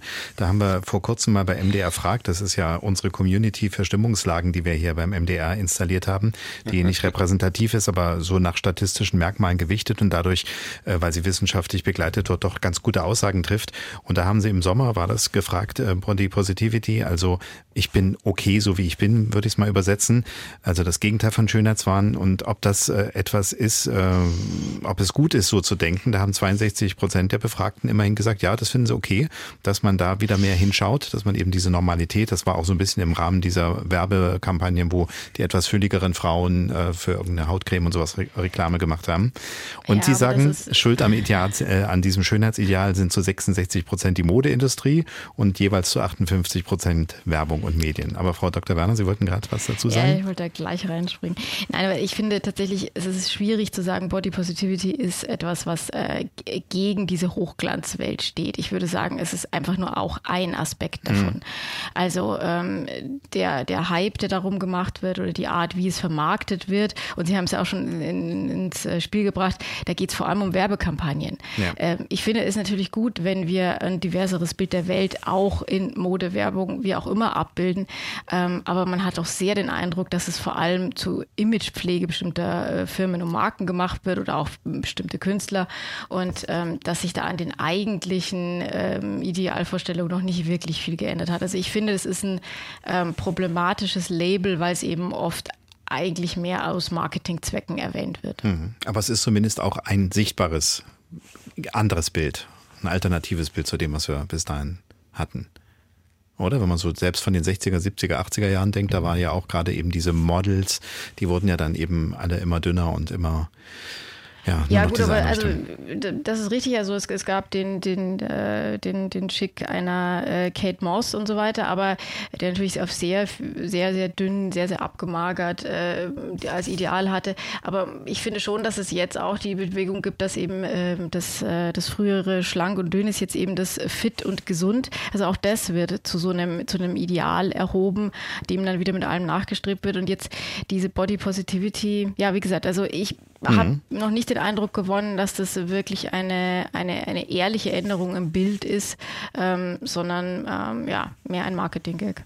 Okay. Aber vielleicht muss, muss ich da auch sozusagen äh, äh was einpendeln, dass man erst den einen Pendelausschlag hat, dann den anderen Pendelausschlag und dann die Leute sich sagen, also diese beiden Extreme sind ja vielleicht beide nicht so ganz sinnvoll und, äh, und dann ihren eigenen Weg gehen. Also ich glaube auch nach dem, was wir jetzt gesagt haben, es geht eigentlich darum, dass jeder selbst sich klar macht, es gibt sieben Milliarden unterschiedliche Wege zum Glück, ähm, nämlich so viel, wie es Menschen gibt. Und jeder, jeder muss versuchen, aus seinem Selbstbewusstsein heraus seinen Weg zu gehen und kann dann ein paar Tipps von außen annehmen, aber sich nicht sozusagen ähm, äh, einkaufen lassen von so bestimmten äh, Trends. Ähm, äh, also ich habe dieses Buch jetzt Der Sinn des Lebens geschrieben, das klingt ja auch wieder wie so ein Ratgeber oder so. Äh, und da geht es eben gar nicht darum, dass die jetzt den Sinn des Lebens von Manfred Lütz da äh, inhalieren sollen, sondern da äh, geht es um, um, um Kunst. Ich glaube, dass jeder Mensch auf Kunst anders reagiert, auf Kunstwerke anders reagiert. Aber Kunst ist eigentlich das, das wirklich Humane, was der Mensch produziert. Und sich in der, in der Begegnung mit Kunst zu überlegen, was ist für mich persönlich der Sinn des Lebens. Ähm, äh, das das finde ich äh, interessant. Und ich denke, wir können auch Menschen nur Anregungen geben, die dann ihren eigenen Weg gehen. Und das gilt auch in vielen medizinischen Dingen. Das gilt auch in der Therapie. In der Therapie frage ich Patienten respektvoll danach, wie sie das Problem, was sie mir im Moment schildern, früher mal gelöst haben. Und wir lenken den Scheinwerfer der Aufmerksamkeit auf die Ressourcen der Patienten, auf das, was schon mal funktioniert hat und was er vielleicht vergessen hat, der Patient, und was er, wenn wir das beleuchten, vielleicht jetzt wieder einsetzen kann, um das jetzige Problem zu lösen. Und nicht nach dem Motto, also ich bin jetzt der große Therapeut und ich an ihrer Stelle würde Folgendes tun. Das wäre völlig bescheuerte Therapie. Das wäre eigentlich Missbrauch. Also jeder muss auf sich selber achten und muss für sich aus diesem äh, jetzt kompletten Baukasten das herausnehmen, was für ihn am besten passt wahrscheinlich, ne? Ja, so sehe ich das. Okay, dann hatten wir ein wunderbares Schlusswort jetzt von Dr. Ähm, Manfred Lütz und da frage ich einfach mal Dr. Werner auch, äh, ob Sie noch etwas ganz gerne loswerden möchten, weil wir sind jetzt tatsächlich am Ende unserer Gesprächsrunde schon angekommen. Ich glaube, man kann es im Alltag einfach mal darauf ankommen lassen, ähm, ja, mit ein bisschen mehr Ehrlichkeit auf die Frage zu antworten, wie es einem geht und dann einfach mal zu gucken, wie der andere so reagiert. Und vielleicht stellt sich ja dann raus, dass man von beiden Seiten nicht immer nur auf den positiven Zug aufspringen muss, sondern auch mal ehrlich darüber reden kann, wenn es mal nicht so läuft. Das ist nämlich auch total okay. Dann noch das Schlusswort von Dr. Simone Koch. Ich finde es wichtig, dass sich jeder als ähm, Individuum betrachtet und dass jeder für sich rausfindet, was ist denn das, was für mich passt und zwar in jeglicher Ebene, was zwischenmenschliche Beziehungen angeht, was auch angeht, mal Verletzlichkeit zeigen zu können und zu sagen, mir geht's einfach nicht gut, aber auch dafür sorgen zu können, welche Dinge sind denn gesundheitlich für mich gut, fühlen sich gut an und führen dazu, dass ich mich in meinem Leben wohlfühle. Und es gibt eben nicht den einen Ratschlag, der für jeden funktioniert, sondern jeder muss für sich selber rausfinden, was ist das, was mich im Leben tatsächlich glücklich macht und was dazu führt, dass sich mein Leben gut anfühlt und dass ich mich in mir und in meinem Leben wohlfühle. Und das kann super individuell sein, so wie die Menschheit selbst. Das war sie, unsere Gesprächsrunde mit Dr. Simone Koch, Medizinerin, Autorin und Speakerin hier in Leipzig, Dr. Judith Werner, Publizistin, Philosophin und Podcasterin aus Bonn und Dr. Manfred Lütz, Autor, Psychiater, Theologe und Kabarettist aus dem Rheinland oder aus Venedig, je nachdem, wo er sich gerade aufhält. Wie angekündigt folgen noch drei Interviews zu speziellen Aspekten unseres Themas. Einiges haben wir ja schon thematisch angerissen, einiges noch nicht. Es dreht sich um Selbstversuche, nachher mit der Moderatorin Gina Rühl und wir sind vorher noch mal bei den überflüssigen Kilos.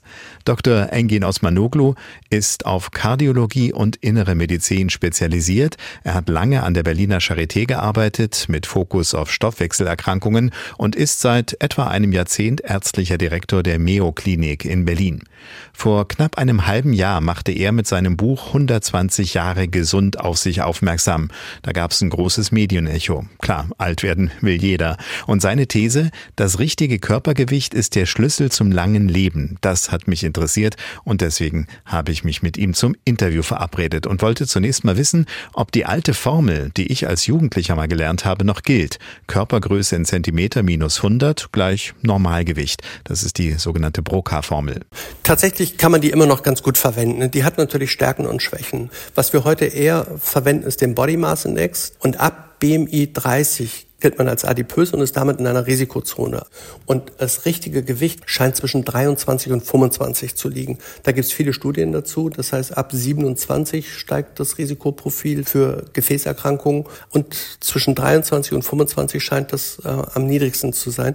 Früher glaubten wir, dass Fett einfach nur ein Speicherorgan ist. Mittlerweile wissen wir, dass sobald es am Bauch gelagert ist, produziert es selber Hormone, die wieder Hungersignale machen, Sättigungssignale reduzieren. In der Gesellschaft assoziieren wir Adipositas mit Charakterschwäche, mit Willensschwäche. Und damit geht auch eine Stigmatisierung der Menschen mit Übergewicht einher. Und da wollte ich mal ein bisschen mit aufräumen, aufklären und sagen, nee, es ist keine Charakterschwäche, es ist keine Willensschwäche, es ist eine chronische Erkrankung. Jetzt sind diese 120 Jahre gesund, wie Sie das Buch überschrieben haben, äh, ja auf jeden Fall erstmal auffällig. Ja. Ist das jetzt mehr so ein Eyecatcher, also dass man sagt, ich sehe die 120 und bin interessiert? Natürlich ist es ein Eyecatcher, das ist provokativ, keine Frage. Ich glaube, 120 ist biologisch möglich. Das wissen wir mittlerweile von Einzelfällen, muss man sagen. Und tatsächlich ist es so, wenn wir unsere durchschnittliche Lebenserwartung heranziehen, für uns Männer liegt die bei 78, bei Frauen sagen wir 83, wenn wir es schaffen, gesunde 10, 15 Jahre on top zu bekommen, haben wir viel geschafft. Und das ist sehr, sehr realistisch. Am Ende ist die Frage, wie ist die letzte Dekade? Und es geht immer wieder auf die gleichen Themen. Blutdruck, Cholesterin, Zucker, Herz-Kreislauf-Erkrankungen, Alzheimer zum Beispiel. Die Hälfte der Alzheimer-Erkrankungen geht auf äh, Blutdruck, Cholesterin, Zucker einher und die andere Hälfte auf Proteinablagerung. Mittlerweile verdichten sich immer mehr Erkenntnisse, dass auch diese Proteinablagerungen auf die gleichen Risikofaktoren zurückzuführen sind. Und wenn wir es schaffen, Übergewicht zu reduzieren, Adipositas zu reduzieren, verbessere ich automatisch Blutdruck, Cholesterin, Blutfette, Entzündungsreaktionen im Körper, Krebsreaktionen, indem ich es schaffe, die Menschen aus diesem Hochrisikobereich BMI größer 30 rauszuholen. Ich hatte nämlich überlegt und gedacht, ja, wenn man 120 hört, klingt ja alles ganz toll, aber ich erinnere mich zum Beispiel an einen Buchtitel von Joachim Fuchsberger, Alt werden ist nichts für Feiglinge. Da ging es ja da darum, dass dann eben gerade in dieser letzten Dekade oder vielleicht sogar dann in den letzten 20 Jahren immer mehr Gebrechen dazukommen. Und Sie sagen jetzt, also wenn man rechtzeitig gegensteuert, dann kommen diese Dinge, die dann eben Abnutzung sind, später. Also wir wollen nicht Lebensjahre mit Lebensqualität eintauschen. Ich glaube, da sind sich alle einig. Es geht nicht darum, die letzte Dekade mit Siechtum zu verbringen. Wenn ich meine Patienten frage, wie alt wollen sie werden, was ist mit 100? Da winken tatsächlich viele ab, die sagen, nee, möchte ich gar nicht werden. Und ich sage, warum nicht? Die assoziieren tatsächlich zehn Jahre Bettlägerigkeit und Siechtum damit. Das möchte, glaube ich, kein Mensch. Aber wenn wir schaffen, diese Kurve zu verschieben auf der Skala, das heißt, wir leben länger, aber die Krankheitsspanne möglichst kurz zu halten, gehen wir nochmal einen Schritt zurück. Was lässt uns altern? Glykosilierung, sprich Verzuckerung.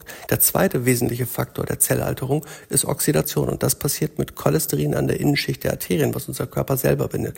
Der dritte wesentliche Prozess ist Inflammation, eine entzündliche Reaktion. Wenn wir diese drei Faktoren runterdrehen können, dann verlangsamen wir auch nachweislich signifikant die Alterungsprozesse. Und deswegen ist das so ein zentraler Punkt, das Gewicht. Wie stehen Sie eigentlich zu diesen Wundermitteln wie Ozempic, die ja eigentlich für was anderes gedacht waren, aber eben auch bei Adipositas Bekämpfung gut helfen? Ich bin absoluter Befürworter davon und zwar hat das damit zu tun, dass es zum ersten Mal eine Methode gibt, Menschen mit sicheren geprüften Präparaten zu behandeln, um die Menschen aus dieser Hochrisikozone rauszuholen. Das heißt Body Mass Index größer 30, sprich Adipositas Grad 1 oder aber Body Mass Index 27 plus weiteren Risikofaktoren wie Bluthochdruck, Blutfette und so weiter. Und wenn alle bisherigen Maßnahmen wie Ernährung, Bewegung, Sport nicht gefruchtet haben, dann ist das eine Therapieoption. Und deswegen Befürwortung ja, aber unter ärztlicher Aufsicht und die Risiken müssen beachtet werden. Ein Stichwort, das ich Sie unbedingt noch fragen möchte, ist Biohacking. Also wie stehen Sie dazu in Bezug äh, auf nicht medizinische Indikationen? Wenn jemand sagt, ich möchte hier einfach noch was an mir optimieren. Man muss da individuell abwägen. Das heißt, als Arzt hat man immer die Aufgabe, der Mensch, der einem gerade gegenüber sitzt, dem bestmöglich zu beraten und zu behandeln. Das wäre dann off-label. Das heißt, er hat nicht die typische Indikation dafür, möchte das aber trotzdem haben. Und da habe ich tatsächlich auch einige Fälle gehabt. Eine Frau, die ist Mitte 50, hat den Kopf sortiert, leitet ein Unternehmen mit über 30 Mitarbeitern und äh, wollte fünf Kilo abnehmen. Ich sage, Mensch, fünf Kilo, das war gesundheitlich völlig bedenkenlos. Hinterher stellte sich heraus, dass diese gute Frau bulimisch war. Das heißt, sie hatte völligen Stress gehabt, nach jedem Abendessen auf Toilette gehen, Finger in den Hals stecken und dieser ganze Stress ist weg. Und das fand ich ärztlich gesehen genauso wichtig, dieser Frau zu helfen. Man darf nicht den Leidensdruck von Menschen unterschätzen, die um fünf Kilo kämpfen.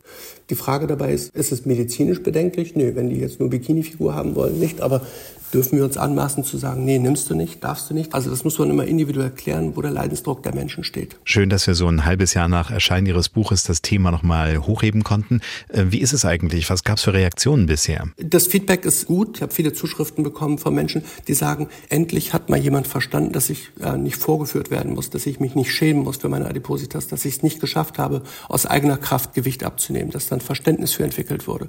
Das ist auch eigentlich meine Hauptmessage gewesen, dieses Buch zu schreiben, mit der Stigmatisierung für Adipositas aufzuhören. Auch wenn man nicht 120 Jahre alt werden möchte, ein möglichst langes und dabei gesundes Leben ist schon verlockend.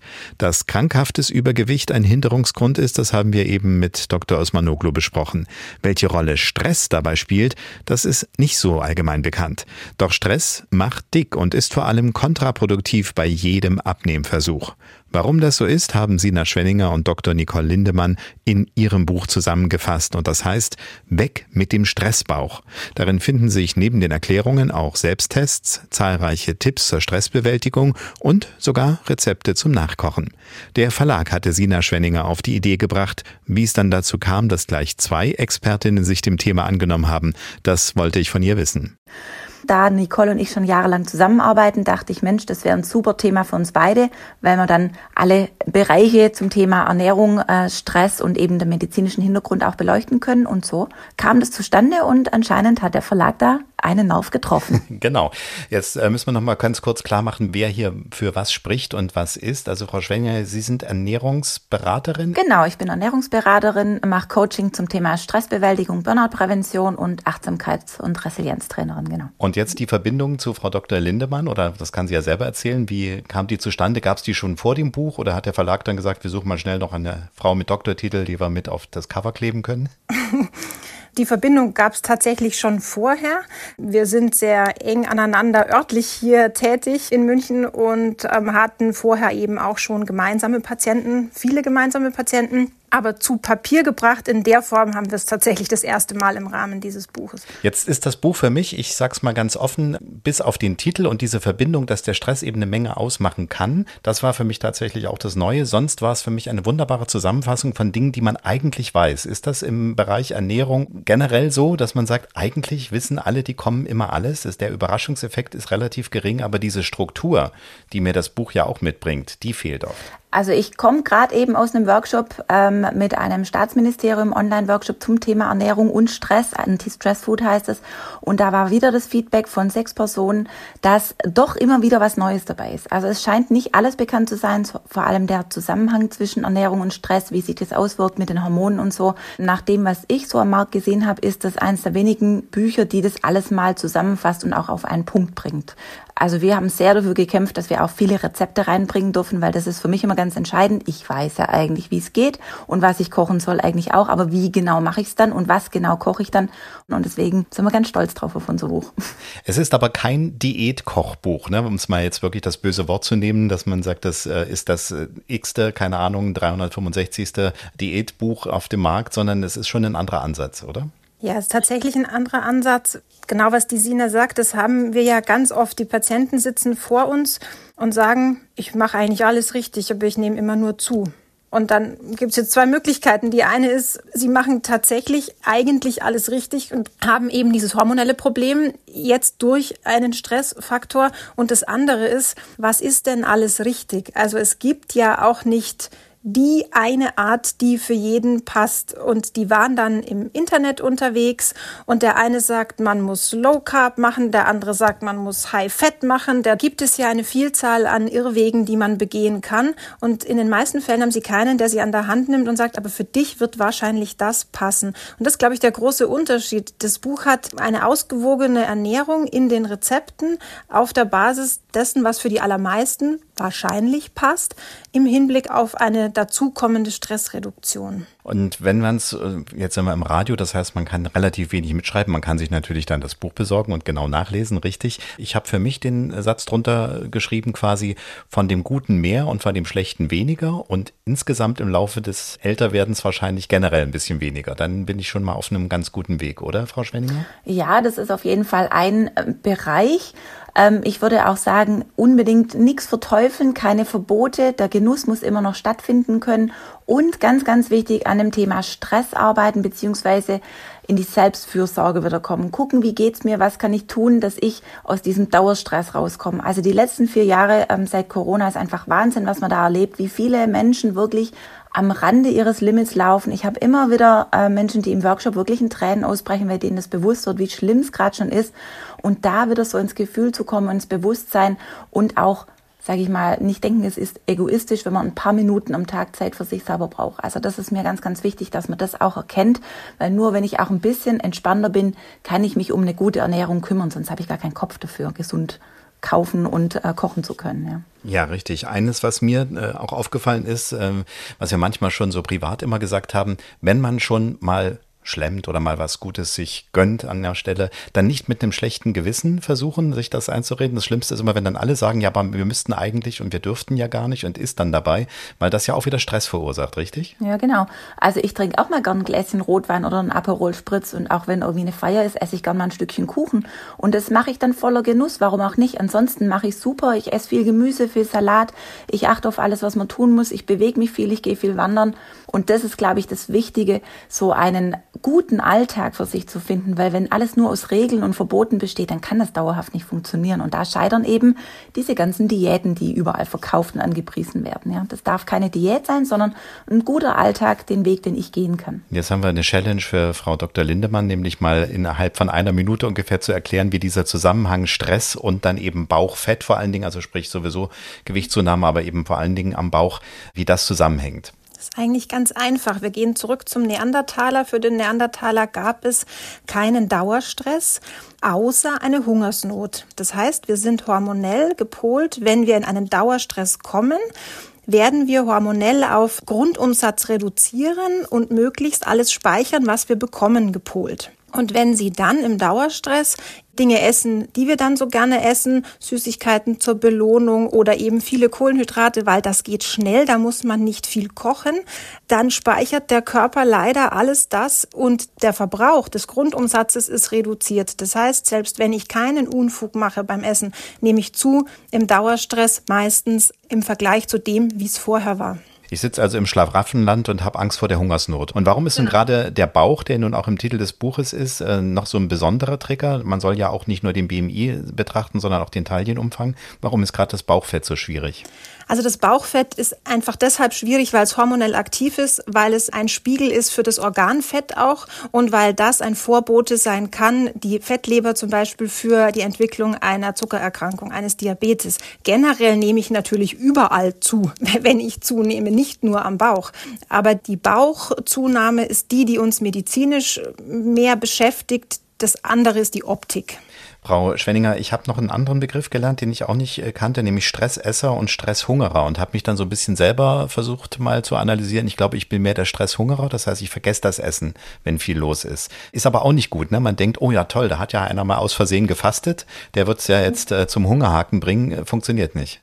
Nee, ist auch nicht gut, weil sie sind tatsächlich dann unterversorgt. Sie haben nicht die richtigen Nährstoffe, sie sind müde, sie sind nicht leistungsfähig. Also ist auch nichts, was man sich wünschen sollte, wenn man Stressesser ist, sondern wichtig ist zu erkennen, was ist man, wie reagiert man und einen guten Weg damit finden, umzugehen. Also beispielsweise, dass sie sich dann irgendwelche Suppen machen. Meistens geht Flüssiges schneller. Manchmal ist es dann auch in Ordnung, mal einen Smoothie zu machen oder so. Also da seinen Weg zu finden, wie man mit dem, was man ist, da quasi am besten umgehen kann. Ja, und wie Sie vorhin schon sagten, ein bisschen auf sich selber achten, dann lieber doch die Pause vielleicht versuchen zu organisieren. Wie viel mal essen am Tag? Da gibt es ja auch Unterschiede. Was ist vernünftig, was ist gaga? Also es ist tatsächlich so, wenn wir die Patienten fragen, wie oft sie essen und ein Ernährungsprotokoll schreiben lassen, dann kommen viele und sagen, ich habe am Mittwoch aufgehört, es war mir peinlich. Normalerweise sagen wir, wer abnehmen will, muss essen und zwar das Richtige und am besten drei Mahlzeiten am Tag mit vier bis fünf Stunden Pause, damit der Körper Ruhe hat zur Verdauung und der Insulinspiegel sinkt. Es gibt auch Menschen, die hervorragend mit 16 zu 8 zurechtkommen und damit eigentlich nur zwei Mahlzeiten haben. Das ist dieses Intervallfasten, ne? Genau. Das Intervallfasten, das funktioniert, nur eben nicht, wenn ich im Dauerstress bin, weil dann ist die Pause zu lang und der Körper sagt, ich wusste doch, es gibt nichts mehr zu essen. Die nehmen dann nicht ab, kann aber durchaus für den einen oder anderen gut sein. Was sicher nicht gut ist, sind diese acht bis 15 ähm, Mahlzeiten, von denen ja dazwischen alles irgendwelche Snacks sind. Zwei bis drei, wenn wir vom gesunden Menschen sprechen, sind okay. Diabetiker jetzt mal außen vor, da haben wir ein bisschen was anderes. Jetzt Jetzt ist in dem Buch die Möglichkeit, sehr vieles schon selber anzugehen. Dennoch habe ich so gemerkt, da kommt es ja dann weiter hinten im Buch dann in die Richtung, wo man sagt, jetzt messen wir aber mal genau äh, zum Beispiel die Herzfrequenzen. Das hat dann was mit dem Atemrhythmus zu tun. Das wird dann mehr oder weniger labormäßig untersucht. Das ist schon sinnvoll, wenn man merkt, ich komme allein nicht klar, dann äh, eine Fachfrau oder Fachmann zu konsultieren, so wie Sie beide. Also wir machen das ganz oft so, wenn die Patienten kommen und wir und ich sehe, dass die viel vorgearbeitet haben und das Richtige vorgearbeitet haben, dann brauchen wir, wenn es nicht funktioniert hat, die Technik zur Hilfe. Also dann macht es Sinn, dass man eine Stressmessung macht, dann macht es auch Sinn, dass man mal Stresshormone im Speichel misst und so weiter, um zu sehen, warum klappt denn das nicht, obwohl sie eigentlich alles richtig machen.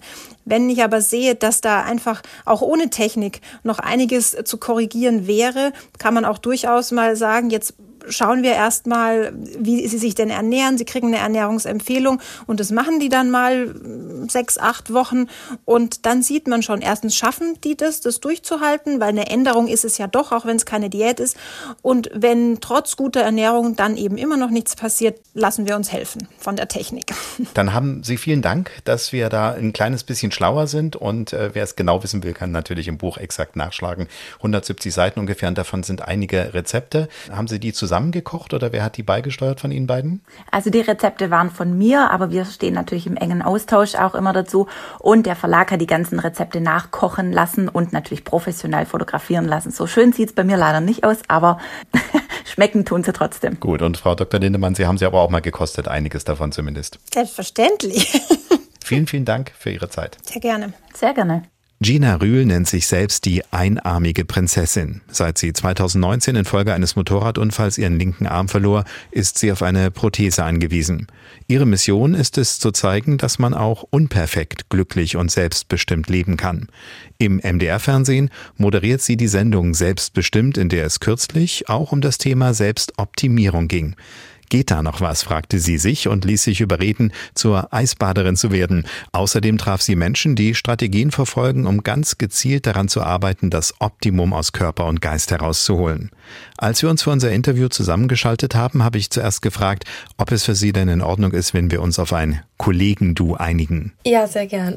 Dann macht es das ein bisschen einfacher. Welche Erwartungshaltung hattest du denn persönlich zu diesem Thema Selbstoptimierung? Warst du eher so euphorisch, hey, jetzt lerne ich neue Dinge oder ein bisschen skeptisch, mal gucken, was für Typen mir da begegnen? Also es war so eine Mischung aus beide, muss ich sagen. Ich habe mich einerseits darauf gefreut, weil ich vorher mit dem Thema noch gar nicht wirklich in Berührung gekommen bin. Aber ich war schon so ein bisschen skeptisch, weil ich nicht wusste, inwieweit also wie weit das Ganze jetzt geht, um mich zu optimieren. Also ja, vorher Respekt. Jetzt müssen wir alle die ein bisschen abholen, die das noch nicht gesehen mhm. haben, obwohl es ja in der Mediathek zu greifen ist. Also selbstbestimmt äh, einfach suchen in der ARD-Mediathek findet man es dann, also eine Sendung des MDR. Und da waren Selbstversuche mit inkludiert. Es ging also nicht darum, ach, ich äh, treffe jetzt mal Leute, die irgendetwas tun, sondern es ja. ging auch darum, naja, probier es mal aus, Gina, richtig? Mhm, richtig.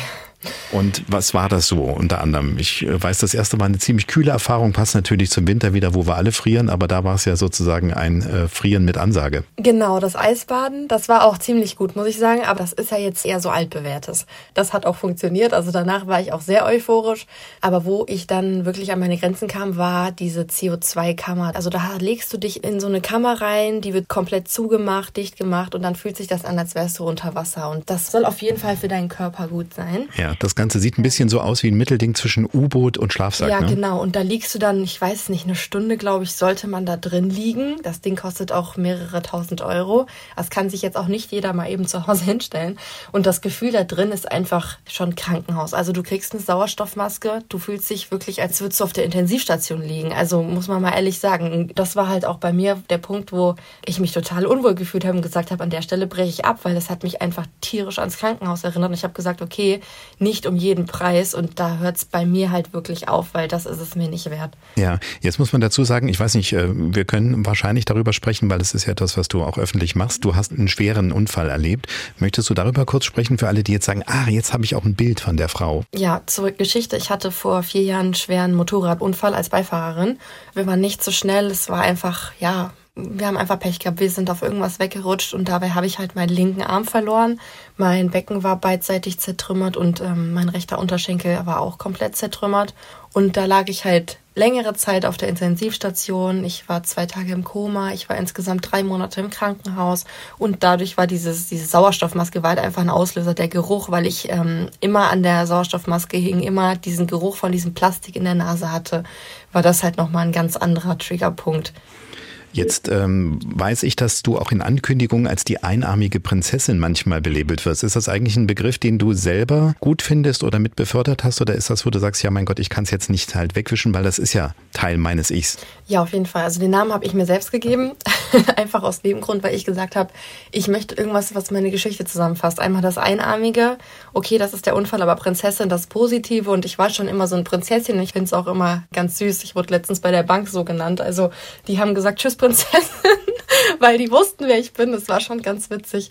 Ich mag's. Ich finde es auch gerade für Kinder ist es halt noch schöner, wenn Eltern mir schreiben, dass ihre Kinder sich jetzt auch so nennen, die einarmige Prinzessin. Also gerade so Mädels. Das macht den Umgang damit leichter und Deswegen kam das so zustande.